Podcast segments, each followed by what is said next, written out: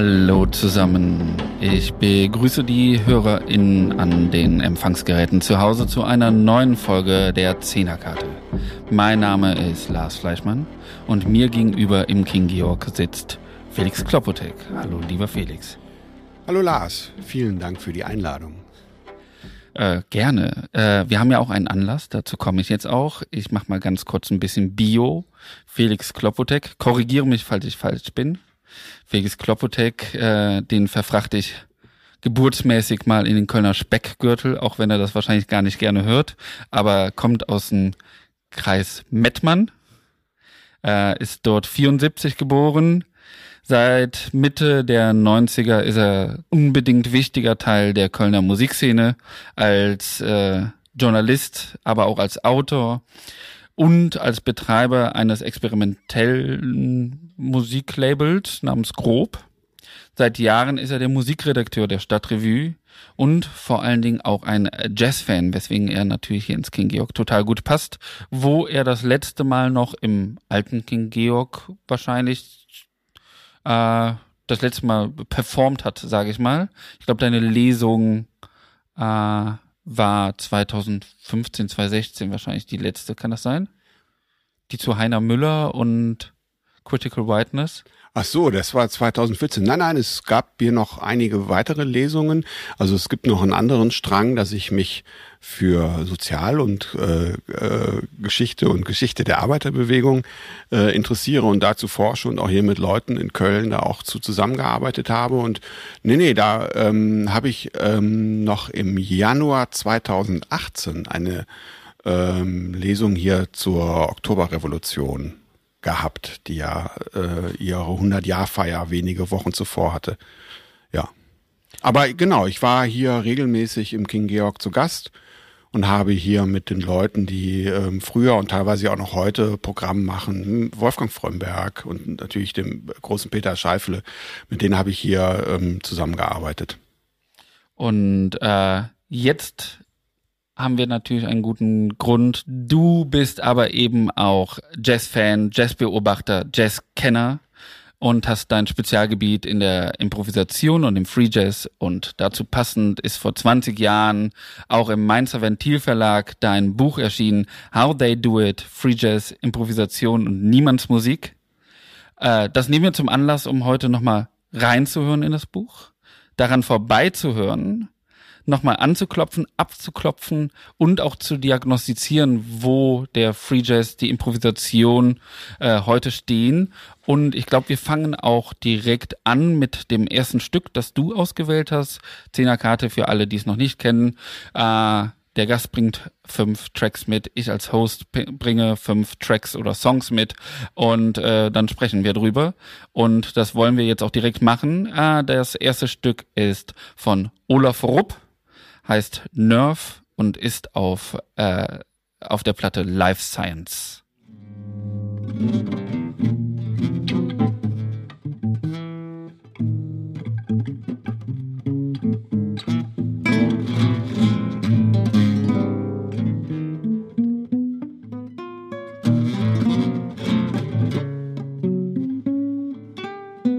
Es gibt ja von äh, Adorno den berühmten Satz zum Jazz, äh, der jetzt mal paraphrasiert äh, lautet, Jazz müsste sich entweder von der Synkope oder von der großen Trommel lösen. Äh, sein Vorwurf war natürlich damals, dass der Jazz Unterhaltungsmusik ist, die große Trommel, wie er es nennt, halt voranschiebt und deswegen für ihn relativ uninteressant ist. Was wir gerade gehört haben, ist eindeutig nicht von einer großen Trommel gesteuert, sondern vor allen Dingen erstmal von der Gitarre und natürlich äh, im Free Jazz zu verorten, sage ich mal.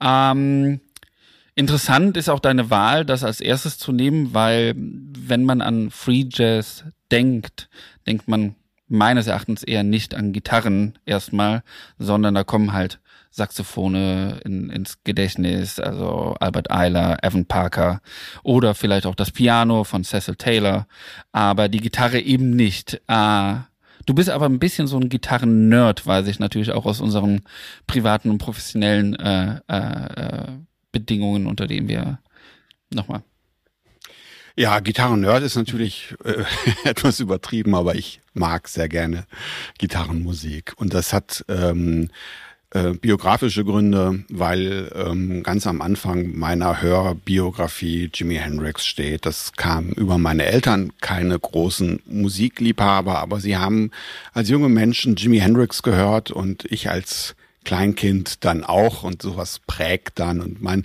äh, Musiklehrer ähm, der hat auch Jimi Hendrix geliebt und so war ich also schon als Kind, ähm, obwohl ja Jimi Hendrix deutlich vor meiner Geburt gestorben ist. Aber ich war trotzdem als Kind umgeben mit Jimi Hendrix Klängen und das, wie gesagt, prägt. Ja, ähm, zwei Sachen zu Olaf Rupp. Also einmal eine biografische und einmal eine systematische, die auf ähm, deinen, deinen Punkt eingeht, dass im Free Jazz ja auch oder auch im Free Jazz so klassische Jazzinstrumente, eben Saxophon, Trompete, Klavier im Vordergrund stehen. Also siehst du, äh, das, das Biografische ist, dass ich äh, den Olaf Rupp Mitte der 90er Jahre kennengelernt habe. Ähm, Olaf Rupp äh, ist vor ungefähr 30 Jahren aus äh, dem Saarland, ähm, ich glaube sogar aus Saarbrücken nach Berlin gezogen und ähm, ist auch bis heute in Berlin ansässig und er war, ich will nicht sagen eine Offenbarung, aber unter den vielen jungen Musikerinnen und Musikern, die in den 90er Jahren in Berlin eine Musik erprobt haben, die sie Echtzeitmusik nannten, auch in Abgrenzung zur Improvisation, zum Free Jazz.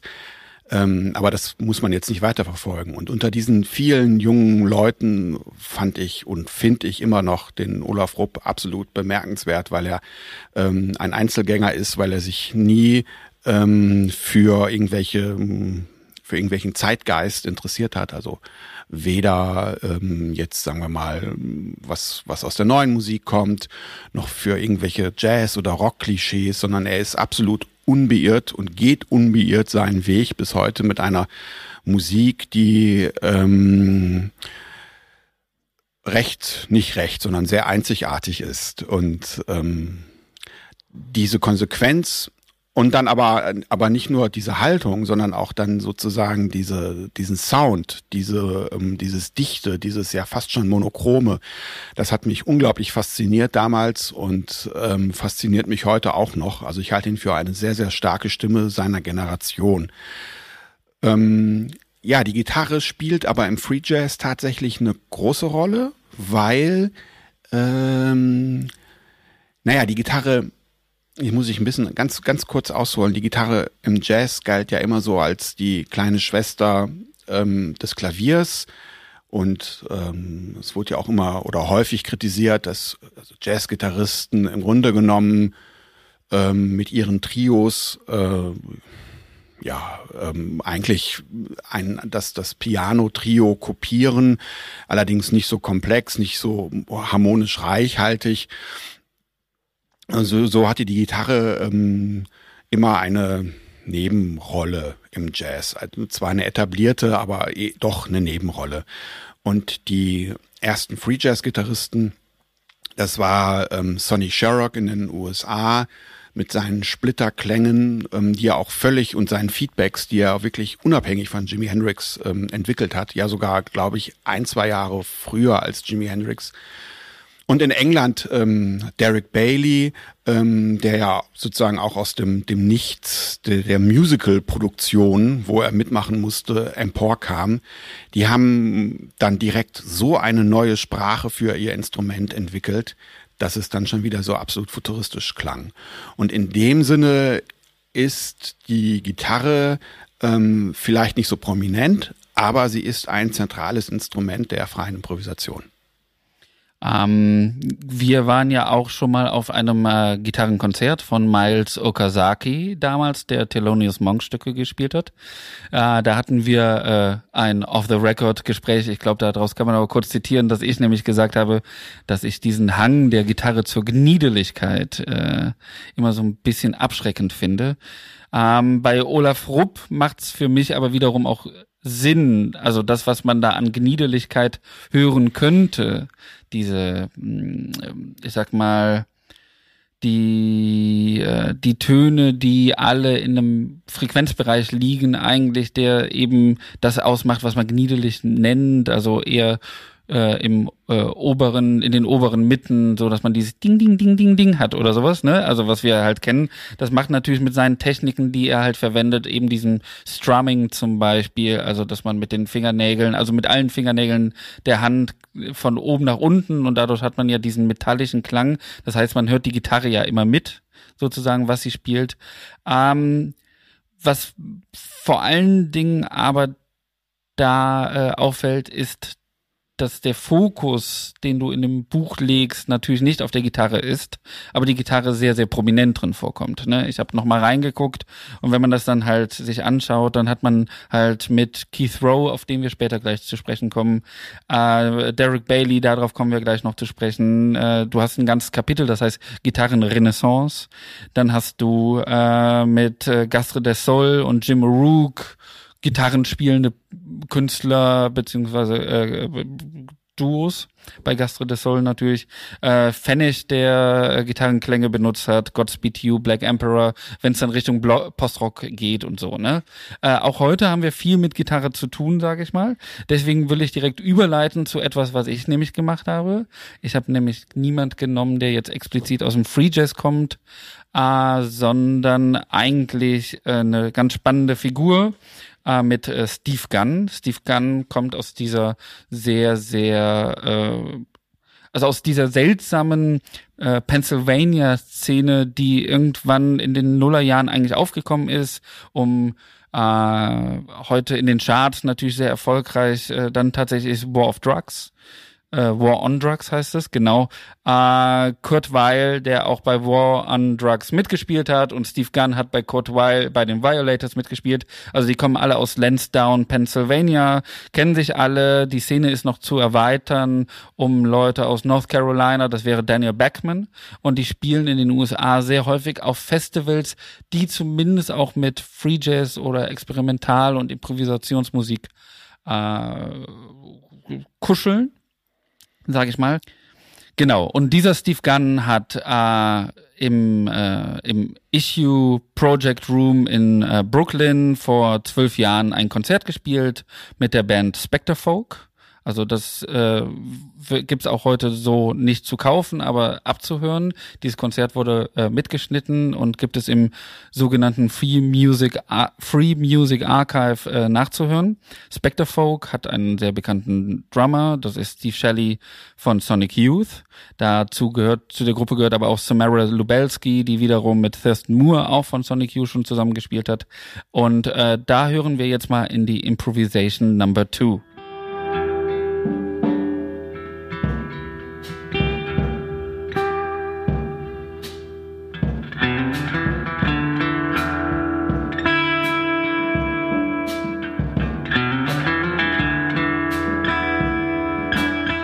Das war die Improvisation Nummer zwei, Number Two. Ah, und direkt die Frage an den Experten, wie nah sind sich jemand wie Rupp und äh, wie Steve Gunn? Also wo sind die Unterschiede? Erkennst du da welche? Sie sind sich ähm, sehr nah. ich muss jetzt natürlich lachen, weil ich natürlich äh, nur aus, aus meiner ähm, Perspektive sprechen kann. Ähm, also ich könnte jetzt nicht für Olaf Rupp sprechen oder für Steve Gunn.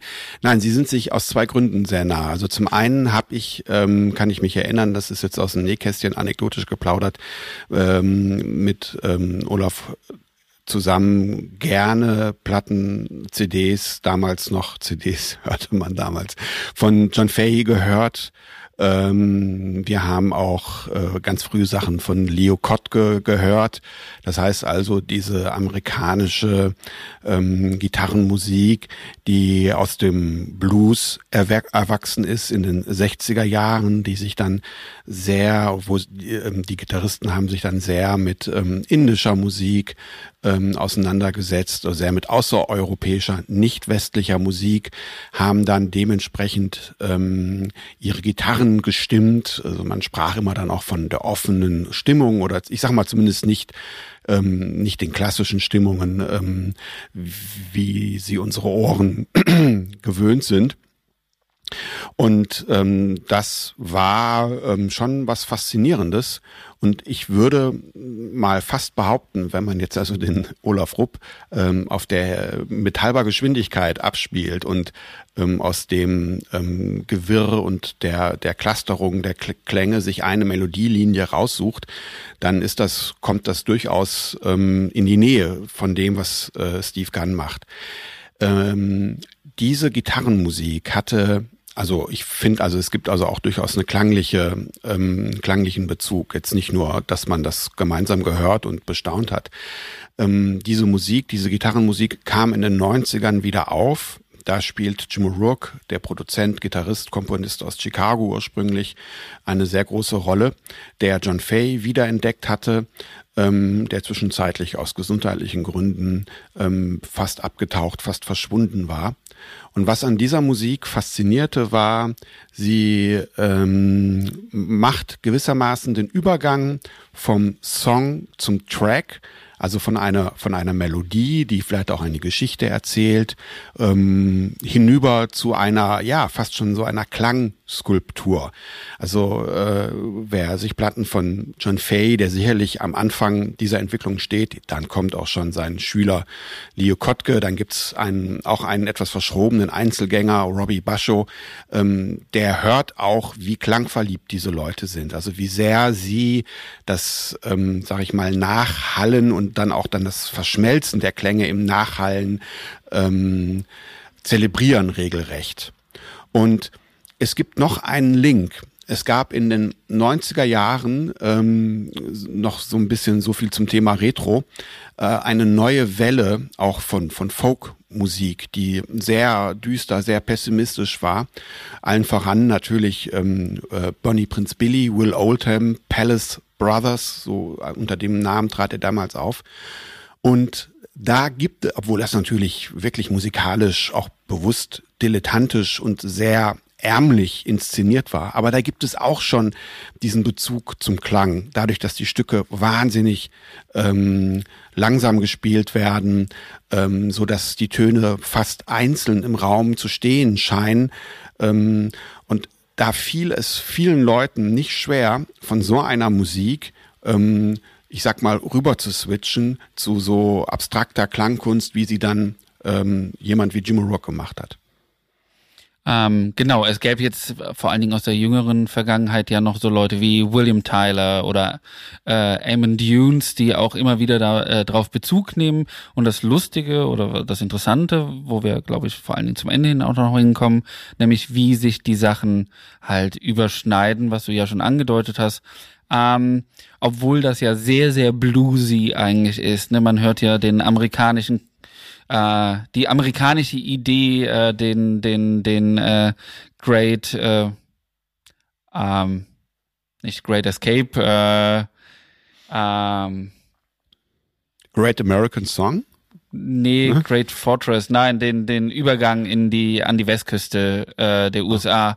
Äh, das hört man ja förmlich raus, diese Steppen und sowas, die durchschritten werden müssen. Also da ist so sehr viel äh, eben in diesem Blues, im, auch in so einem texanischen, obwohl das ja eben nicht aus Texas kommt, aber man denkt direkt an irgendwelche, äh, wie soll ich sagen, ähm, Kakteen am Straßenrand und, äh, und so Bisonköpfe, die halt in Skeletten da so rumliegen und sowas. Ja, aber ich finde, es gibt auch einen starken ähm, urbanen Aspekt, nämlich ähm, das Auslaufen der Städte.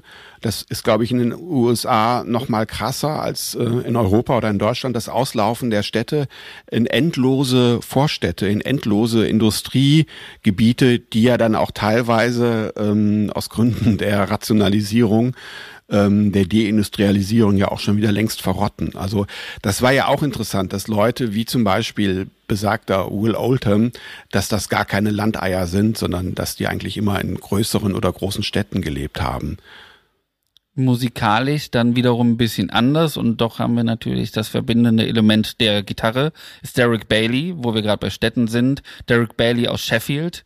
Das ist keine amerikanische Stadt, sondern eine, britische Arbeiterstadt. Äh, da hören wir jetzt rein in das Projekt Arcana äh, und äh, in das Stück, ähm, jetzt muss ich kurz nachgucken, The Rattle of Bones, das sich auf der Platte The Last Wave von 1996 befindet.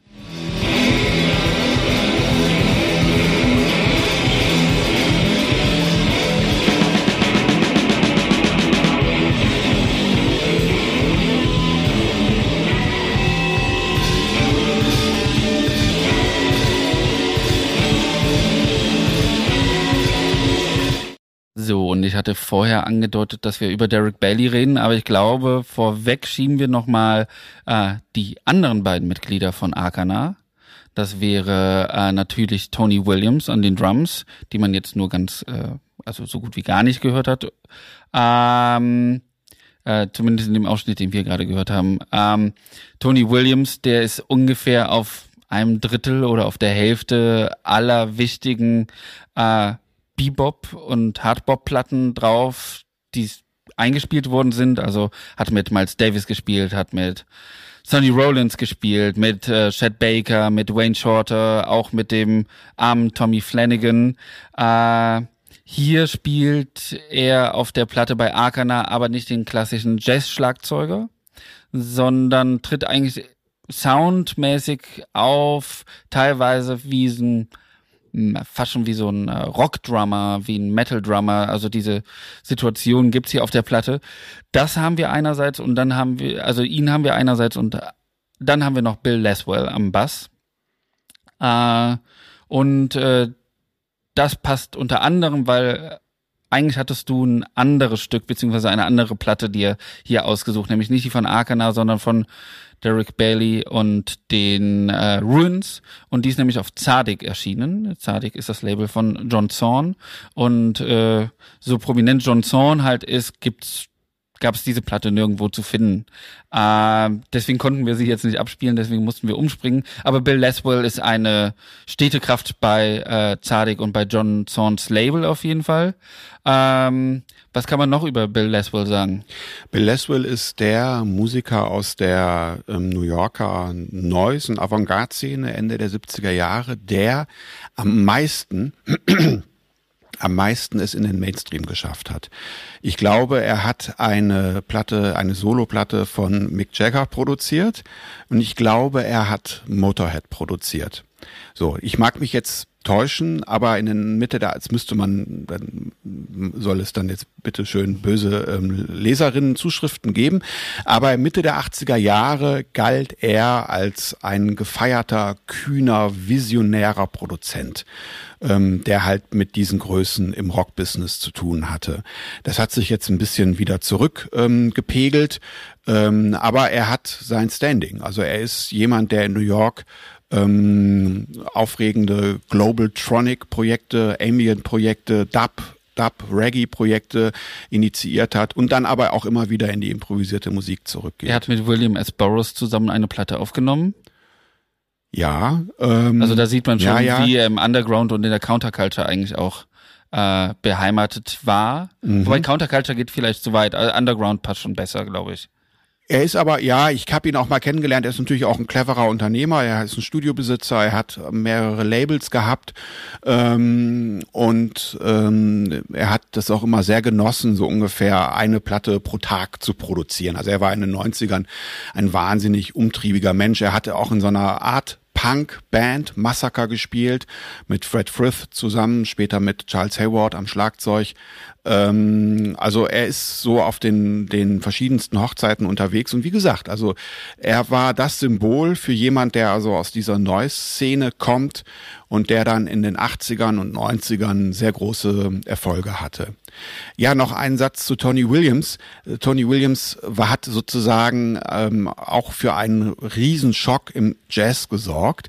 Der eine Schock war ja, dass es auf einmal diesen Free Jazz gab und Tony Williams ging sozusagen den entgegengesetzten Weg, denn er hat brutalen, also für damalige Ohren, brutalen Rock gespielt.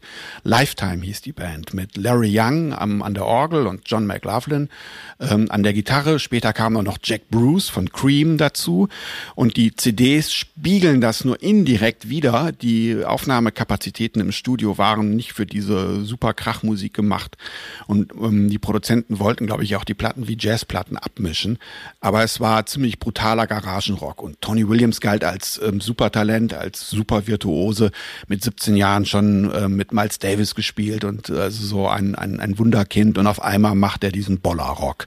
Das war auch ein Schock. Aber bei jemand wie Tony Williams erkennen wir was, was äh, immer wieder jetzt aufkommen wird, eigentlich Kontinuitäten. Ne? Man darf ja nicht vergessen, man glaubt immer, dass es halt nach dem Bebop-Schock den Free Jazz-Schock gab und den gab es auch. Aber es war ja nicht so, als wären irgendwie ganze Künstlergenerationen ausgetauscht worden, sondern die gewieftesten oder die besten oder äh, auch die, die gefragtesten waren durchaus auch immer wieder in der Lage, das aufzunehmen, anzunehmen, ihre Sachen weiterzuspielen oder sich halt weiterzuentwickeln. Also bei Tony Williams reden wir halt von einer Vita, die in den 60ern anfängt und eigentlich in den Nullern aufhört. Also Nein, er ist nee. ähm, tragisch bei einer, soweit ich weiß, Routineoperation gestorben, 1997, an einem Herzinfarkt während der Operation. Ich glaube, es war ein, vielleicht ein Blinddarmeingriff, irgendwie sowas. Es war jedenfalls was ähm, wirklich harmlos war und er ist auch nicht an, unmittelbar an der Operation gestorben, aber er hatte wohl dabei einen Herzanfall und ja. das war nicht mehr zu retten. 1997 mit 52 Jahren für, für mich als äh, Millennial sind äh, die späten 90er natürlich immer auch schon die Nullerjahre. Äh, kommen wir aber dann doch nochmal äh, trotzdem zu Derek Bailey zu sprechen. Du hattest gerade Bill Leswell gesagt mit eigenem Label. Derek Bailey hat natürlich auch eins und das ist eines der wichtigsten für das, äh, worüber wir hier reden. Das ist Incus Records. Ähm, Derek Bailey nimmt, würde ich auch eigentlich sagen, bisschen diese Rolle im, im englischen Zirkus ein, die Peter Brötzmann zum Beispiel in Deutschland einnimmt. Ne? Also ganz, ganz wichtig für die Entwicklung dieser seltsamen Szene, die sich aus verschiedenen Ecken zusammenstellt. Ne? Also aus Künstlern, äh, teilweise auch Fluxuskünstlern. Dann hast du wieder Musiker, dann äh, Leute, die eigentlich nicht aus dem Jazz kommen und dann heutzutage als Jazz rezipiert werden und sowas. Und dafür ist Derek Bailey schon eigentlich für den äh, britischen äh, äh, äh, für die britische Inseln äh, schon eine der prägendsten Figuren. Ähm, und eben auch Gitarrist, äh, da sind wir wieder. Ähm, ist er ein bisschen so der Ahnherr von Leuten von wie Olaf Rupp. Also er preceded das, wie man äh, sagt. Ja, das kann man sagen. Und ihr vielleicht nicht in einem unmittelbaren Lehrer-Schüler-Verhältnis, aber einfach als jemand, ähm, der vorgemacht hat, ähm, seinen Weg zu gehen. Ähm, Derek Bailey 1930 bis 2005. Du sagtest, er kommt aus Sheffield, einer Arbeiterstadt, und er ist auch ein Arbeiterkind. Und er wollte um, um Himmels Willen nicht in die Fabrik und hat dann angefangen, Anfang der 50er Jahre ähm, Tanzmusik zu machen, in Tanzorchestern zu spielen und Unterhaltungsmusik und ähm, hat dann, wie gesagt, auch in London in Musicals angeblich auch bei Hair äh, mitgespielt, ähm, also auf der Bühne, nicht auf der auf der Platte. Und er hat ähm, in seiner Freizeit wirklich, also oder wenn der Vorhang gefallen war, so für sich rumgetüftelt und hat diese ganz eigene Sprache auf der Gitarre gefunden, jahrelang ertüftelt und ähm, ja, und dann Ende der 60er Jahre war es soweit, dass er sich wirklich von allen ähm, kommerziellen ähm, Verpflichtungen freigemacht hat und konsequent seine Musik verfolgt hat, wirklich konsequent, ähm, was also auch mit ja großer streckenweise großer materieller Not auch verbunden war, aber er hat es halt durchgezogen und das wurde bewundert und dann gab es dann eine, ähm, eine Begebenheit. Dieser knorrige, leicht exzentrische britische Musiker erzählte, dass er am liebsten zu der Musik von Piratensendern äh, jammt zu Hause. Ähm, er hat in Nordlondon gelebt und er hat ähm, dann auf so Piratensendern, Jungle hieß das damals, Drum and Bass, gehört und er hat dazu einfach gespielt. Und ähm, er fand es das super, dass die jungen Leute so eine chaotische Musik machen, die sich so auch um keine Konventionen schert. Und dann haben Leute wie John Zorn und wie Bill Leswell gesagt, alles klar, wir müssen den Derek Bailey einfach mal mit diesen jungen Leuten zusammenzubringen. Und dann fing er an, Ende der 90er mit Rockbands und Noise Bands wie den Ruins aus Japan zu spielen. Er hat auch, ist auch viel mit ähm, ähm, so äh, ähm, Jungle und Drum and Bass DJs aufgetreten. Das und dadurch wurde er dann natürlich auch nochmal so richtig bekannt. Ähm, aber man hat ihn dann so ein bisschen auch als Freak angesehen und das ist natürlich grob unfair. Das war er nicht. Er hat wirklich im Drum and Bass etwas gesehen und das hat mich auch für mein Buch so fasziniert, ähm, dass man äh, die Brücke schlagen kann zwischen aktueller Popmusik und dieser radikalen Improvisationsmusik.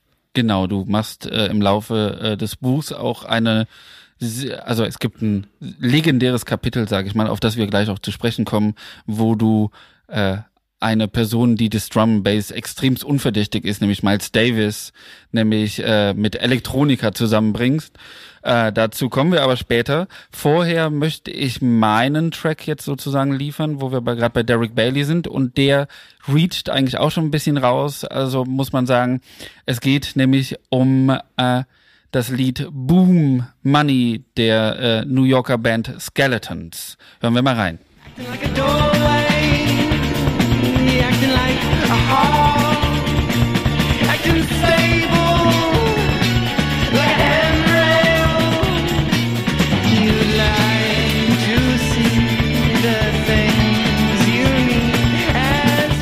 Die Skeletons mit Boom Money auf der Platte Money von 2008. Ich glaube hier beim Kölner Label Tomlab tatsächlich auch erschienen. Ähm, ich habe das unter anderem rausgesucht, weil wir da schon mal drüber geredet hatten in einem äh, Gespräch äh, bei einem Café. Äh, es äh, schien mir, dass es in den Nullerjahren eigentlich ein Free Jazz Revival bei diesen ganzen Indie-Bands gab.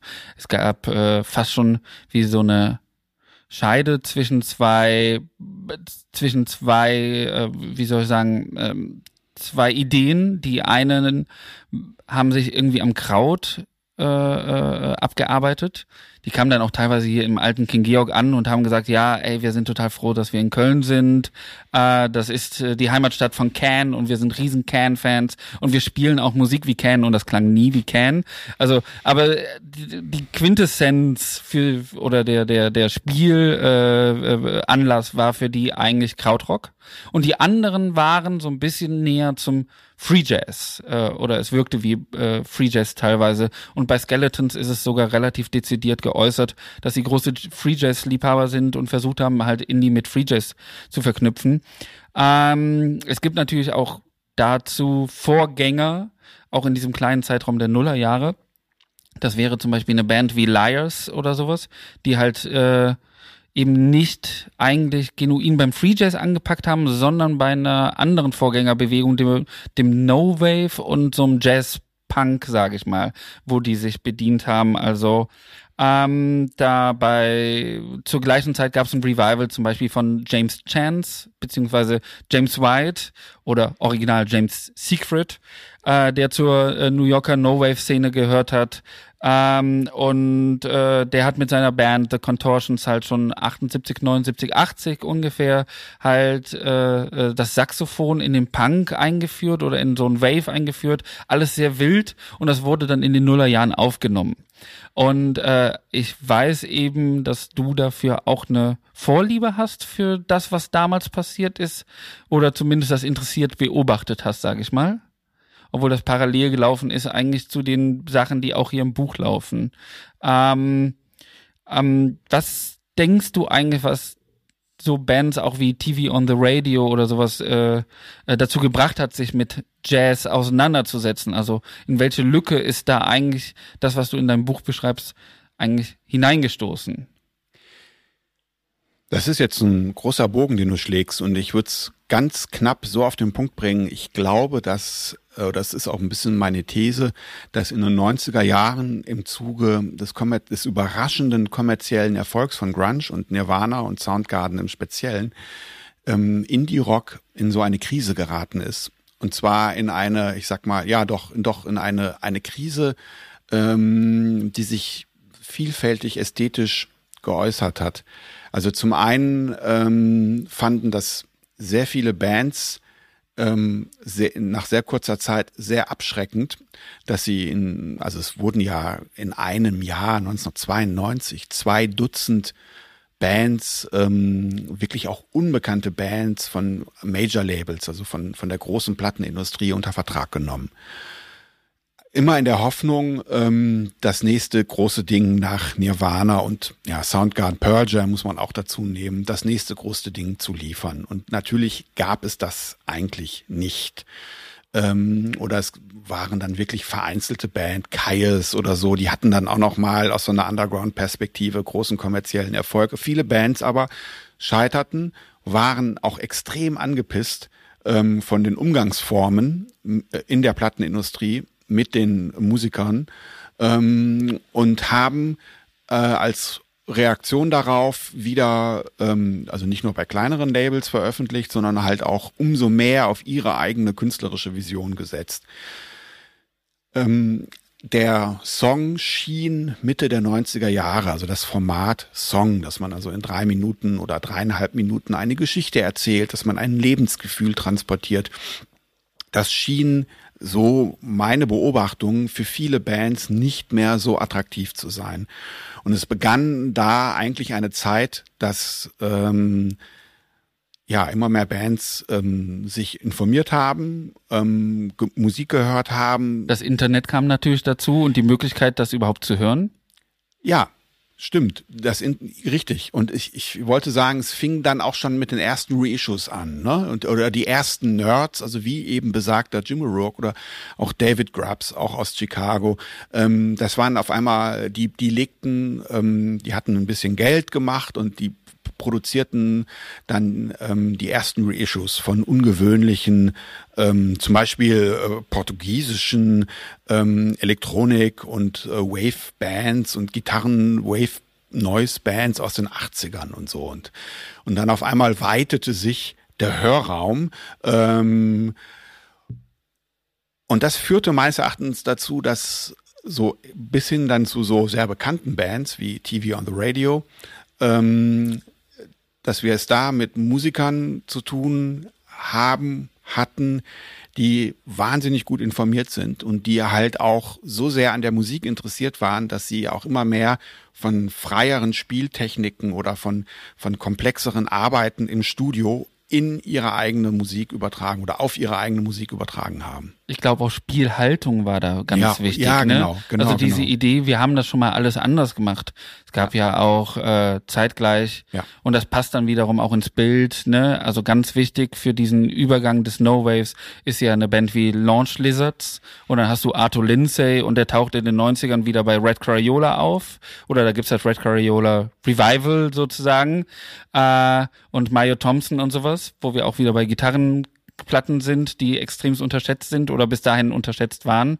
Und äh, lustig war, es gab wirklich Mitte der Nuller kam das dann überall an und diffundierte in alle Szenen. Ich weiß noch, äh, Tokotronic haben dann eben, weil sie davon gehört hatten, wahrscheinlich eben Albert Eiler äh, bei all ihren Konzerten immer gespielt, nämlich dann Music is the Healing Force of the Universe. Also es landete dann auf den ganz großen Festivalbühnen, zwar nur als Einspielmusik, aber man sah schon bei einem Meld mit 15.000 Leuten, die da standen, die große Augen gemacht haben, so, okay, was ist das denn für Musik? Warum läuft das hier und sowas, ne? Und ich glaube, das war schon auch sehr hip, muss man ja auch sagen, dann ab einem gewissen Zeitpunkt zumindest ein bisschen Kenntnisse zu haben, was Free Jazz angeht. Ja, da, damit war in den 90ern nicht zu rechnen. Ähm, ich war, ich will, klar, ich war noch sehr jung und vielleicht kein besonders guter Schreiber, aber man hatte oder ich hatte immer sehr große Mühen, Free Jazz Rezensionen unterzukriegen in der Specs und war immer dankbar, wenn ich eine oder zwei im Monat dann da reinbekommen habe. Ähm, und äh, ich machte dann riesen Augen. Ähm, in den Nullerjahren, Ende der Nullerjahre hatte ich mich ähm, sehr auch vom Free Jazz entfernt. Das muss man auch mal machen und habe sehr viel Folk und sehr viel auch äh, wieder so Punk-Sachen gehört und äh, auch aus Deutschland Deutsch-Punk-Sachen gehört, wie Chefdenker oder Trend.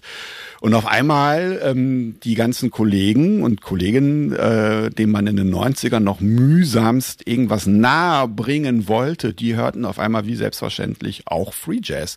Also mit einer Zeit, mit einer Verzögerung von 10, 15 Jahren sickerte das natürlich nicht in den Mainstream, aber in den Kreisen, die sich auch über den Song hinaus für Musik interessieren hinein.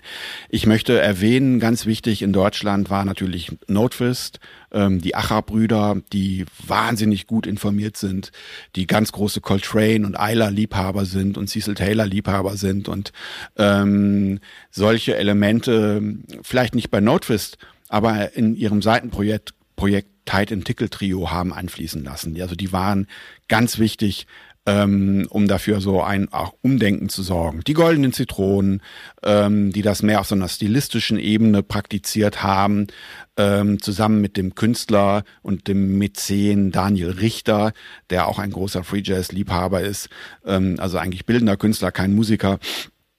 Und ähm, so kam das dann also auch in der in der deutschen Indie Underground ähm, Szene dann immer mehr, ja offensichtlich bis Bands wie ähm, Tokotronic. Ich dachte, du wolltest, du, du setzt es an und sagtest Toroko Korot, also auch auf der Ebene die Leute, die Indie-Tronic machen. Ähm, auch da gab es ein, ein ähm, großes Interesse, sich mit dieser freien Klanggestaltung auseinanderzusetzen. Ähm, ich mache jetzt trotzdem einen Sprung woanders hin und zwar, weil äh, du ein äh, Stück ausgesucht hast, ähm, das man zwar irgendwie jetzt reinbekommt in diesen äh, äh, Diskursstrang, aber äh, äh, wo man wo ich was anderes aufgreifen möchte, nämlich äh, wo wir eben über Olaf Rupp und die Echtzeitmusik geredet haben. Ähm, warum ähm, aus heutiger Sicht oder vielleicht auch damals schon wirkte das alles auch ein bisschen unpolitisch, sage ich mal. Das war schon sehr auf die Musik als solche hin ausgerichtet. Ähm, gleichzeitig kamen aber auch Figuren, die eigentlich aus einer anderen Zeit kamen, äh, auf, die halt äh, ganz anders politisiert waren und sowas. Und ganz wichtig ist da jemand wie Bill Dixon, den du auch ausgewählt hast fürs nächste Stück. Und das ist nämlich Currents. Und das ist auf der Platte Berlin Abozzi und äh, ist bei FMP erschienen im Oktober 2000.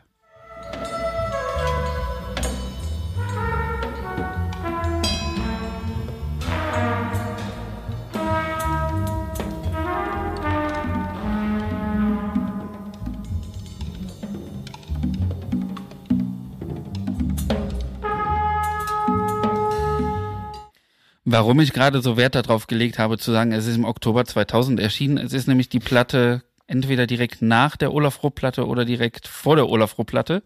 Ähm, und zwar bei einem der wichtigsten Labels äh, für den Bereich, über den wir hier nämlich reden, und das wäre FMP, äh, beheimatet irgendwo zwischen Berlin und Wuppertal, sage ich mal.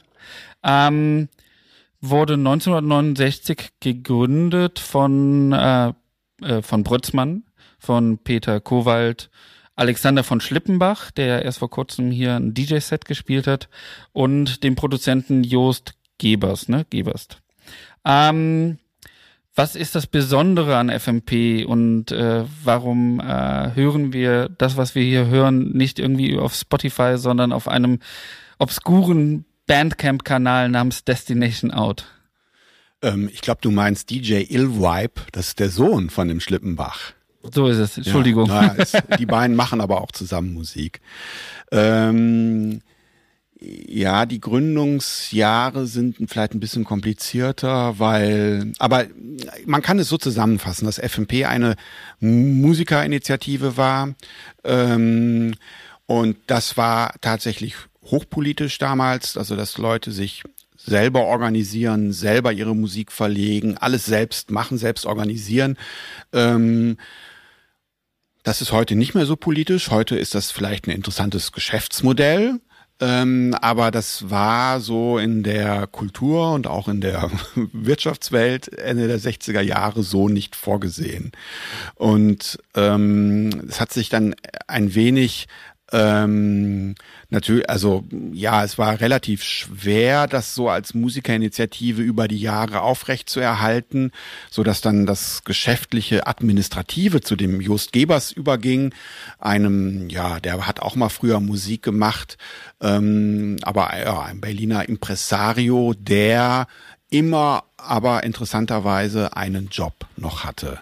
Ich glaube, es ist, liegt ihm, er lebt noch. Ähm, ähm, das war ihm immer, also er hat immer großen Wert darauf gelegt, dass man das jetzt nicht so rausposaunt. Deswegen wird es nicht verraten, was er für einen Job hatte. Aber er hat wirklich vormittags, mittags seinen Job gemacht und dann nachmittags, abends Free Jazz produziert. Ne? Also auch eine wahnsinnig kraftraubende äh, Tätigkeit. Ähm, ich glaube, er hat auch Berlin über Jahrzehnte nie verlassen und wirklich sich da ganz für diese Musik aufgeopfert. Ähm, Bill Dixon, ich dachte, weil du sagtest, das Ganze ist etwas unpolitisch. oder sehr auf die Musik konzentriert und du nimmst deshalb Bill Dixon, weil Bill Dixon. Den hast du ja ausgewählt, ja, Bill genau. Dixon, aber wo wir bei FMP sind und selbst, äh, genau, Selbstverwaltung.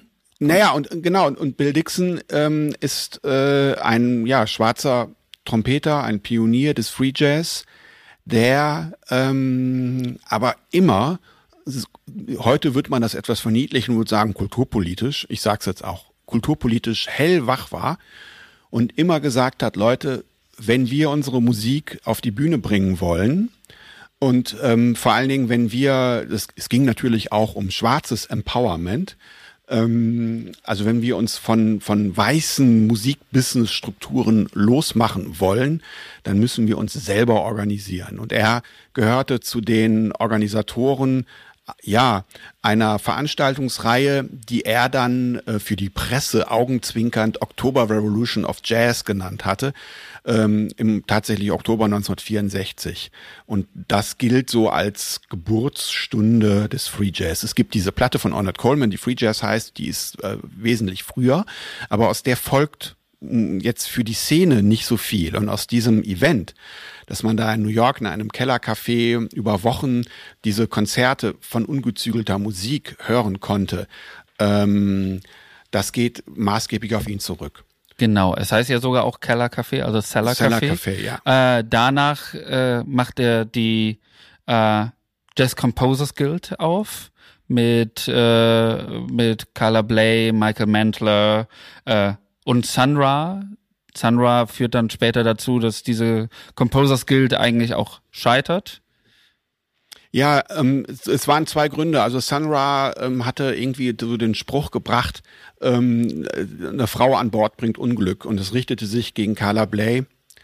Weil er sein, sein, sein, sein Singen, sein Orchestra ja immer schon als Schiff gesehen hat, muss man ja dazu Ja, sagen, als stimmt. Raumschiff oder als ja, Schiff. genau, genau. Und er hat ähm, und dann es gibt gab noch eine andere Frau, Annette Peacock, aber es ging in, der, in dieser in diesen Streitigkeiten vor allem gegen und um Carla Bley und die hat dann natürlich auch ordentlich zurückgekoffert und sie hat das ähm, auch Jahre später auch ich will nicht sagen bedauert, aber sie meinte, das ist doch eine Tragik, dass man sich selbst organisiert und dass dann auf der einen Seite gegen die damals einzige Frau oder vielleicht mit Annette Peacock die, gegen die einzigen beiden Frauen geschossen wurde und dass sie sozusagen dann zurückkofferten und dann ja auch ein Musiker, der wirklich marginalisiert war, der ausgegrenzt wurde, wie Sun Ra angriffen und sie hat das tatsächlich bedauert, dass also offensichtlich die Verhältnisse so repressiv waren oder als so repressiv verinnerlicht waren, dass ich sag mal sozusagen die Ausgegrenzten sich untereinander so die ähm, gegenseitig die Hölle heiß gemacht haben. Ne?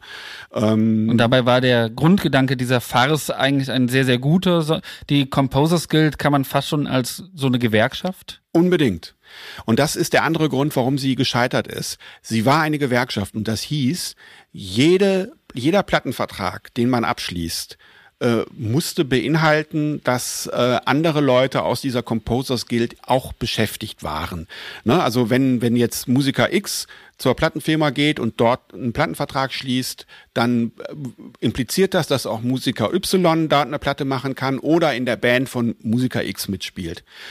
Und ähm, dann kam raus, dass Archie Shepp, auch ein, ein Visionär und Pionier des Free Jazz ohne Zweifel, ähm, aus schierer, äh, das nehme ich ihm auch ab, ne, aus schierer finanzieller Not, er hatte mehrere Kinder zu versorgen, ähm, diese Absprache gebrochen hat und für sich einen lukrativen Plattenvertrag ausgehandelt hat, ohne die anderen zu involvieren. Ähm, also auch da hat dieses Solidaritätsprinzip ähm, nicht geklappt. Und so hat sich diese ähm, ja, Musikergewerkschaft, der Gedanke ist absolut richtig und unbedingt verteidigenswert. Ähm, aber die, in dieser Form hat sie nicht lange überlebt. Aber es gab ja später diese ähm, Association for the Advancement of Creative Musicians in Chicago. Zeitgleich. Zeitgleich. Sogar ich habe? Ah, hab nämlich okay. auch gedacht, das wäre Okay, später. okay. Ich habe gestern aber nochmal Ja, nachgeguckt, siehste, hat sich auch siehste. 65 Ja, gegründet, die ja, ja, genau. Mit äh, McIntyre und so Leuten, Ja. wo dann eben das Art Ensemble draus entstanden auch Nee, ist. nee, nee äh, ähm, ähm, äh, Roscoe Mitchell, Muhal, Richard Abrams. Ja, aber McIntyre war auch Mitbegründer äh, vom ASCM. Ach, wir reden über einen anderen, ja, genau. Ja, ja, Ja, ja, genau. Ja, ja, ja. ja. Ja.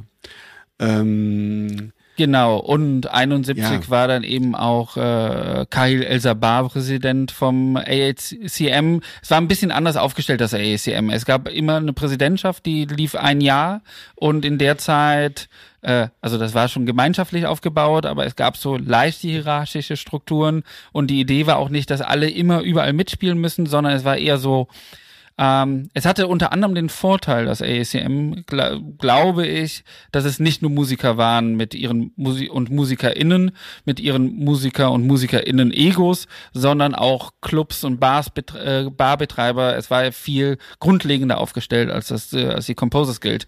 Äh, trotzdem kommen wir nochmal zu Bill Dixon zurück. Ja, ganz genau. Also ein Satz genau, nur zur Ergänzung. Es gibt nämlich so ein Schulsystem dass also die Leute, die in der ACM waren, immer auch jüngere Musiker, Musikerinnen ähm, so unterrichtet und eingeführt haben. Man hat also auch viel Community-Arbeit geleistet. Ja, es war ein etwas breiterer Ansatz.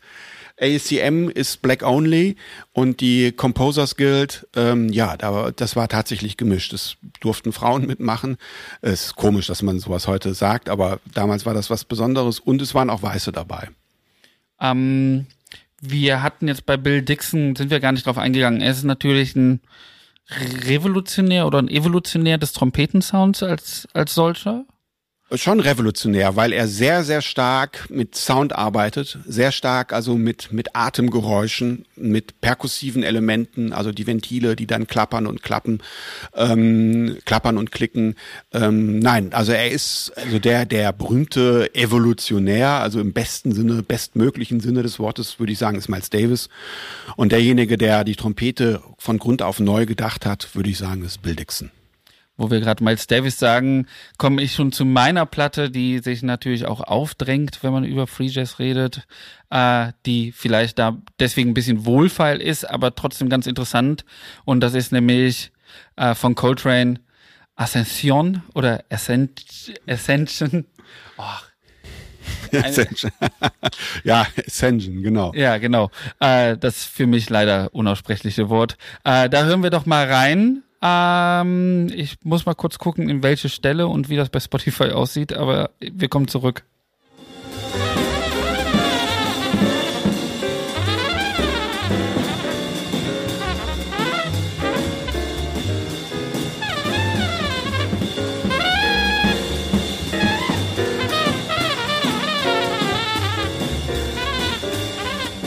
Coltrane, Coltrane, Coltrane. Ähm, Coltrane kommt gar nicht so viel vor in deinem Buch, sondern eigentlich relativ kurz in einer, ich nenne es mal Telefonnote. Äh, das Buch macht eine Unterscheidung zwischen klassischen Endnoten mit Zitaten und Einschüben, die du reinschmeißt. Und unter, äh, ganz am Anfang geht's eben schon um Coltrane und diese Platte, weil sie in äh, der typischen Coltrane-Art äh, eben vom Ehrgeiz zerfressen, sage ich mal, oder nee, drücken wir es positiver aus, als jemand, der diese Musik voll und ganz lebte und äh, da drin aufging, natürlich verrückt wurde, als er gehört hat, was da Anfang der 60er passiert ist. Er spielte gerade, war eine der wichtigsten Figuren der Bebop und äh, Hardbop Revolution und auf einmal kommen Leute wie Artie Chap auch, die etwas spielen, wo er nicht ganz, glaube ich, ich will nicht sagen, nicht versteht, was sie da machen, sondern äh, fasziniert ist davon, wie frei das alles ist.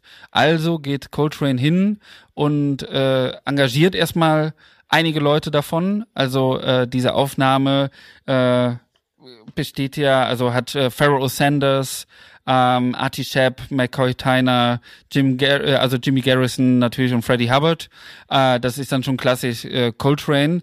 Aber gerade so Sanders, der sehr jung zu dem Zeitpunkt auch war, glaube ich.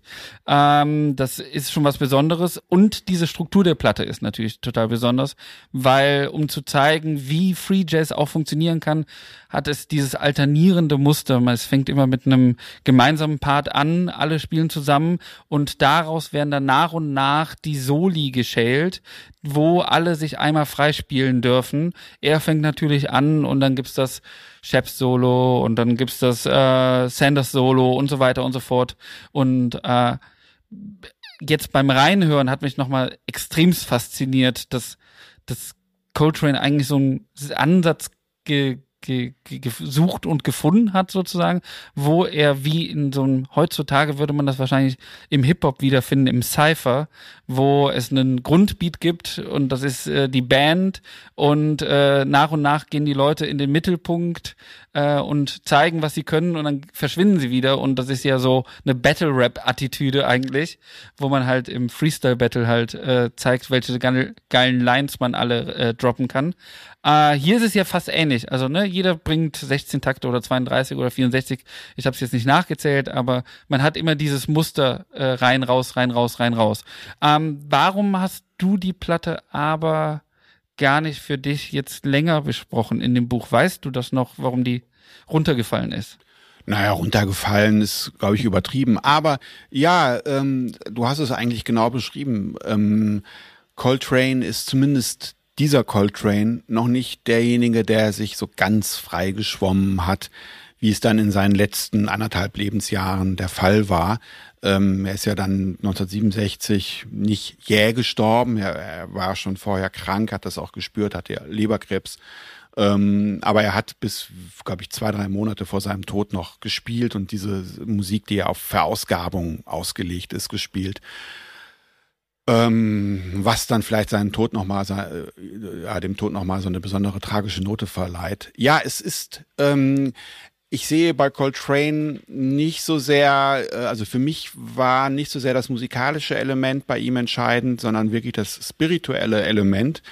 Und wenn, also du hast das sehr gut beschrieben, die Musiker in die Bütt steigen bei Ascension, dann geht es darum, dass sie in ihrem Solo so eine Art Selbstreinigung, so eine Art ähm, ja ähm, Offenbarung sich erspielen und äh, dann äh, in so eine Soundwelt hineintauchen, erleuchtet werden.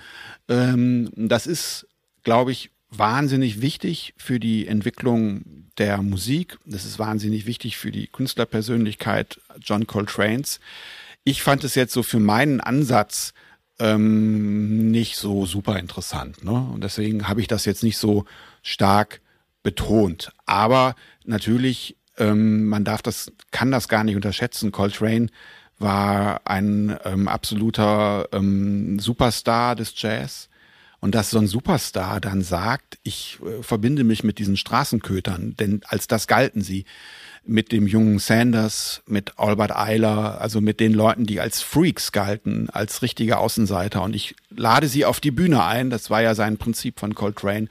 Und nicht nur ein, sondern immer mehr. Und Ascension sind zehn, elf Leute am Start und er hat auch später diese, diese Feste auf der Bühne veranstaltet. Das war ähm, für die Akzeptanz des Free Jazz wahnsinnig wichtig. Jemand, der auch gerne Leute eingeladen hat, um direkt weiterzugehen, nämlich zu deinem vierten Stück, äh, war Miles Davis. Äh, und wie dieses Einladen funktioniert, hört man sehr, sehr gut in dem, was wir nämlich hören. Ähm, nämlich äh, Peaceful, von der Platte In a Silent Way. Und wer sich jetzt fragt, warum wir ausgerechnet darüber reden, wenn es um Free Jazz geht, der äh, sollte dranbleiben.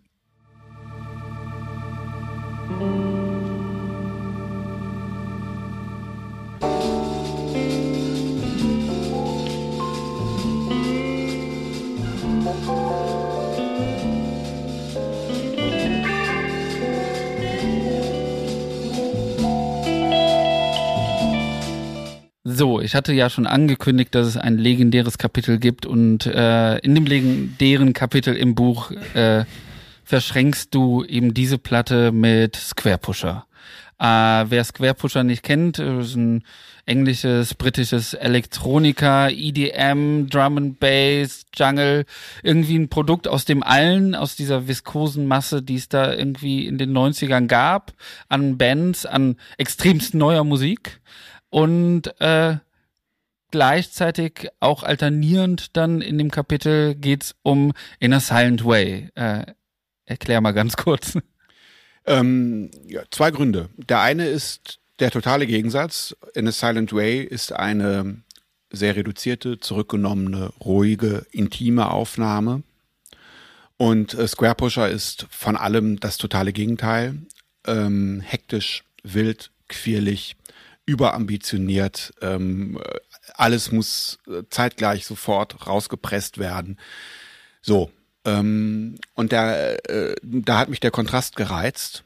Und auf einer höheren Ebene ist es aber kein Kontrast, sondern eine Gemeinsamkeit, weil Miles Davis und sein ähm, Produzent Tio Masiro ähm, Musik extrem konstruktivistisch betrachtet haben und angefangen haben, Ende der 60er Jahre die Tracks aus ganz vielen oder die Stücke aus ganz vielen Tracks, ganz vielen Spuren zusammenzusetzen so dass dann wirklich die Musiker total verwirrt waren und dann, ich glaube, McLaughlin sagt das oder einer der Schlagzeuger, ja, wir sind reingegangen, wir haben irgendwas gespielt, wir haben, hatten unseren Spaß, wir haben gejammt, aber was dann am Ende auf der Platte war, ähm, das war, ähm, das hatte nichts oder nur sehr wenig mit dem zu tun, was im Studio stattfand.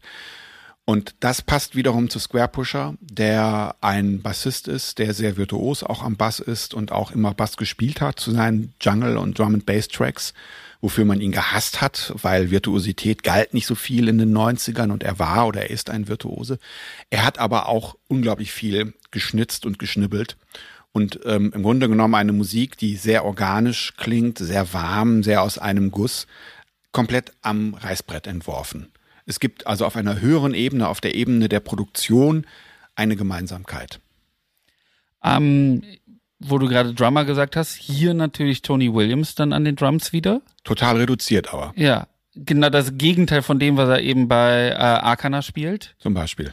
Ähm, dann beschreibst du aber so schön, dass es eine Band in der Band gibt, die eben aus Herbie Hancock, Chick Corea besteht, äh, die halt äh, losgelöst von den anderen eigentlich ihr Ding spielen und ich finde das auch sehr schön, kann man wenn man es äh, ein, zwei Mal nochmal sehr konzentriert sich anhört, was da eigentlich passiert, ne? Man möchte das ja eigentlich eher nebenher laufen lassen, weil es halt so, ich möchte nicht sagen romantisch, elegisch ist, aber so, so ein, ist so ein groovy, also geht äh, gut nebenher. Man würde heute Spotify Music wahrscheinlich dazu sagen, weil sie wirklich gut im Hintergrund laufen kann. Und wenn man aber genau reinhört, hat man halt wirklich diese, diese Orgel, äh, die halt irgendwie die ganze Zeit so klingen, als würden sie was anderes machen als die anderen. Ähm, ich finde diesen Band-in-Band-Approach eigentlich bei Miles Davis gar nicht so schlecht, weil er eben dadurch, dass er auch alle Virtuosen, die rumliefen, irgendwie mit reingeholt hat, eben mal damit auch äh, äh, arbeiten musste, wie man es macht. Und in dem Falle ist es, glaube ich, so die Anekdote, dass er zu allen hingegangen ist und denen gesagt hat, spiel mal das und das und die wussten davon gar nichts. Also heutzutage würde das wahrscheinlich Thomas Tuchel auf dem Fußballplatz machen und den Leuten irgendwie Tasks mitgeben, so wie man es heute im Fußball sagt. Ne? Die haben dann alle Tasks, die sie erfüllen müssen. Äh, hat Miles Davis da auch gemacht, zehn Jahre bevor es äh, Brian Eno gemacht hat im Übrigen. Oder äh, acht Jahre zumindest. Äh, also, ähm, das ist schon interessant, wie Miles Davis das angegangen ist. Gleichzeitig muss man natürlich sagen, Miles Davis hat aber auch paar Sachen nie versucht.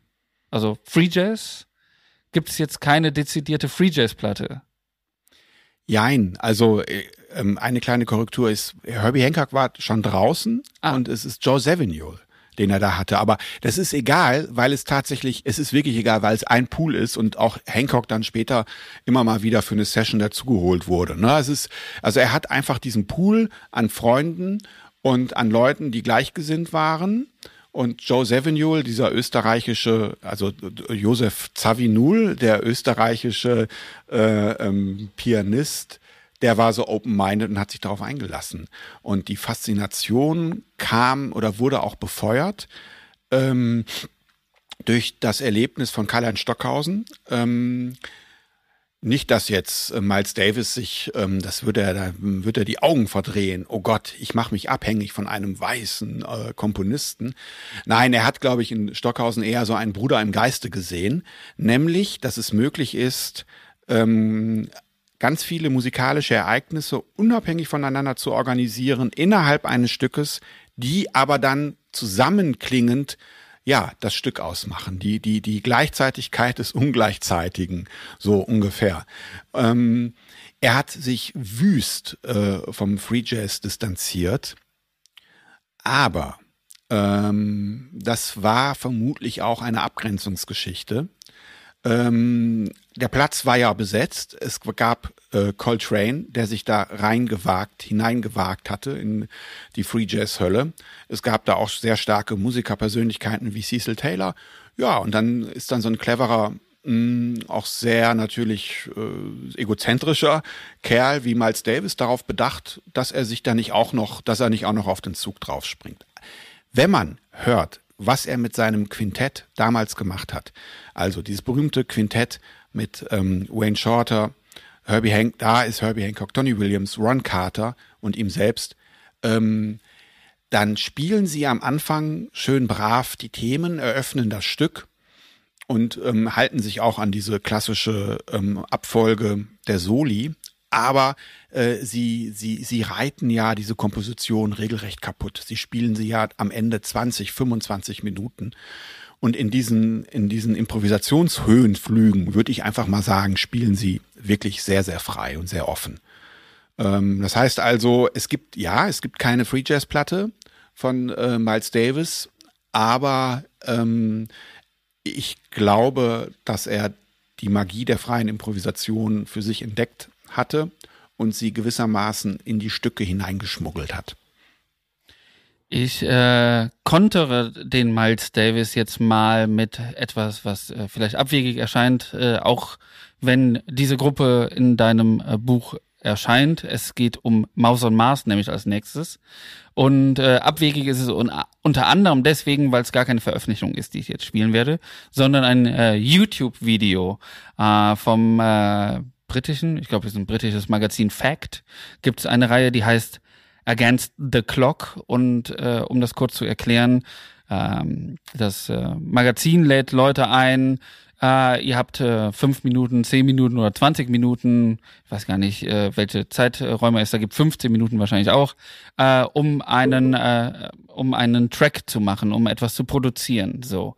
Ähm, und das machen die Leute dann ne, und spielen halt nach und nach was ein. Und man kann nämlich da sehen, wie, was man normalerweise nicht sieht bei vornehmlich elektronischer Musik, nämlich wie die Tracks entstehen. Es gibt, äh, es sind nicht nur Elektroniker, die gefragt werden, es gibt auch eine Against the Clock, zum Beispiel von der äh, britischen äh, äh, Newcomerin Emma Jean Thackeray, die halt einen eigentlich einen Jazz-Track nach und nach aufbaut. Jetzt hören wir aber eben Maus on Mars äh, und da sehr passend ist natürlich die Gleichzeitigkeit des Ungleichzeitigen, weil äh, wenn es eine Qualität von denen gibt, dann ist es das und noch viel mehr. Äh, aber hören wir mal kurz rein in den YouTube-Clip, den man einfach findet, wenn man Maus on Mars Against the Clock eingibt. Ah, somebody of you vocal singer or something? Ah.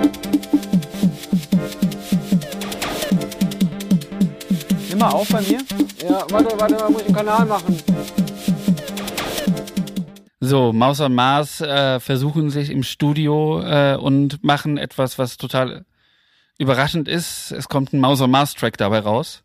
Äh, sie beginnen, falls man jetzt nicht die Zeit gefunden hat, kurz zu pausieren und nachzugucken. Sie beginnen eigentlich mit einem Banjo, das sie spielen. Das samplen sie mit der eigenen App und nach und nach entstehen dann diese Sachen und es klingt total experimentell. Und dann kommt aber einer von den beiden. Die Band besteht aus zwei Leuten, Jan Werner oder Jan Sandwerner und Andy Thoma. Und Andy Thoma spielt ab einem gewissen Zeitpunkt so romantische Chords auf äh, seinem Keyboard. Und äh, gerade das beschreibst du in dem Buch ganz, also wirklich hervorragend, wie Maus und Mars das immer wieder machen, dass man was hört, was man kennt und was hört, was man nicht kennt. Und das passiert gleichzeitig. Und man weiß gar nicht, ob man das eine kennt oder nicht, weil die Referenzen alle ins Leere laufen in gewisser Weise. Oder eben auch nicht und mit Inhalt gefüllt werden, weil man dann doch was erkennt. Äh, hier eben diese diese diese Jesse Chords, eigentlich sind es ja schon Jesse Chords, die dann halt dann nochmal durch irgendwelche Filter laufen und dadurch auch wieder verfremdet werden und sowas. Ähm, Maus on Mars äh, sind eine der prägendsten Bands eigentlich der letzten 30 Jahre, kann man äh, sagen. Sie begannen, glaube ich, ich glaube, die erste Platte ist 93 oder äh, 92, 93 entstanden. Äh, du hast das Interview, auf dem der Text im Buch äh, basiert, ist aus dem Jahr 2000.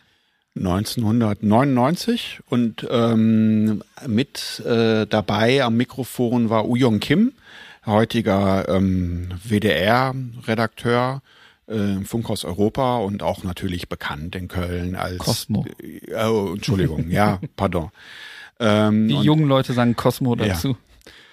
Ähm, und als natürlich bekannt als Partymacher, Veranstalter, DJ, ähm, ja. Ähm, äh, als kleiner Junge schon in der Kölner Hip-Hop-Szene unterwegs.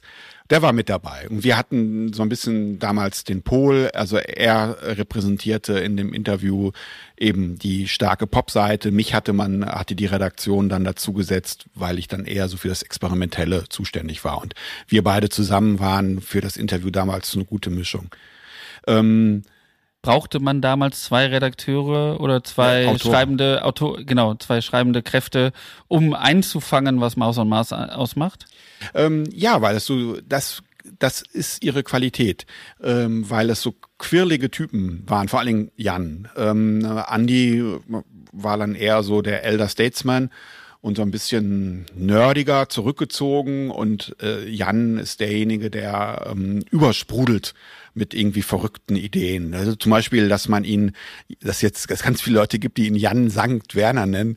Ähm, soweit ich weiß, ist das eine GEMA-Geschichte. Es gab nämlich einen Jan Werner bei der GEMA und dann konnte also unser Jan sich nicht einfach so anmelden und hat dann seinen Zweitnamen genommen, ich glaube Stefan, und äh, hat den ST abgekürzt.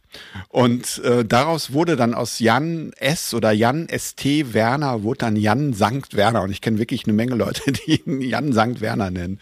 Und das ist so ein bisschen so diese, das, das an diesem ganz kleinen Detail ähm, äh, äh, kann man, glaube ich, schon einiges sehen, wie ähm, ähm, quirlig die Musik ist und dass sie auf ja bewusst herbeigeführten Missverständnissen basiert. Das war ganz wichtig, weil ähm, so verspielt, es gab eigentlich keine verspielte elektronische Musik. Elektronische Musik, die nicht Tanzmusik war, war Anfang der 90er Jahre immer noch vom Industrial geprägt und war düster, finster, verbiestert. Da stehen so Bands wie Throwing Gristle, Cabaret Voltaire, Test Department im, im Hintergrund. Also wuchtige, düstere, ähm, äh, apokalyptische Musik. Und auf einmal gibt es dann eine Band wie Maus an Mars, die total ähm, Elektronik völlig unbefangen damit umgehen, aber halt das ganze Apokalyptische auch nicht mit sich schleppen, sondern ja eben äh, fast schon kindlich naiv äh, an diese komplizierten Maschinen ähm, und an die äh, eigenartigen Patterns herangehen. Und das hat ähm, natürlich fasziniert. Ähm, Maus und Mars stehen damit aber auch, äh, deswegen erscheinen sie auch im Buch in der gleichen Kategorie, sage ich mal, im gleichen Abschnitt wie eben Christian Fennech oder die komplette Wiener Szene um äh, den erst äh, kürzlich leider verstorbenen Peter Rehberg. Peter, genau, ja. Genau, äh, eben Mego beziehungsweise Editionsmego, Labelbetreiber. Ähm, es war schon so, dass und ich glaube, das hört man hier ja eben auch raus, ne, dass der Impetus eben auch auf einem freien Musizieren eigentlich basiert, ne? Also man geht halt hin und nutzt die neuen Möglichkeiten, die einen ja auch begrenzen können. Also gerade die ersten äh, elektronischen äh, äh, Soundsynthesegeräte waren alle nicht äh, sonderlich flexibel, sage ich mal. Es wurde auch dann äh, später mit Samplern wie ähm, ähm, ähm,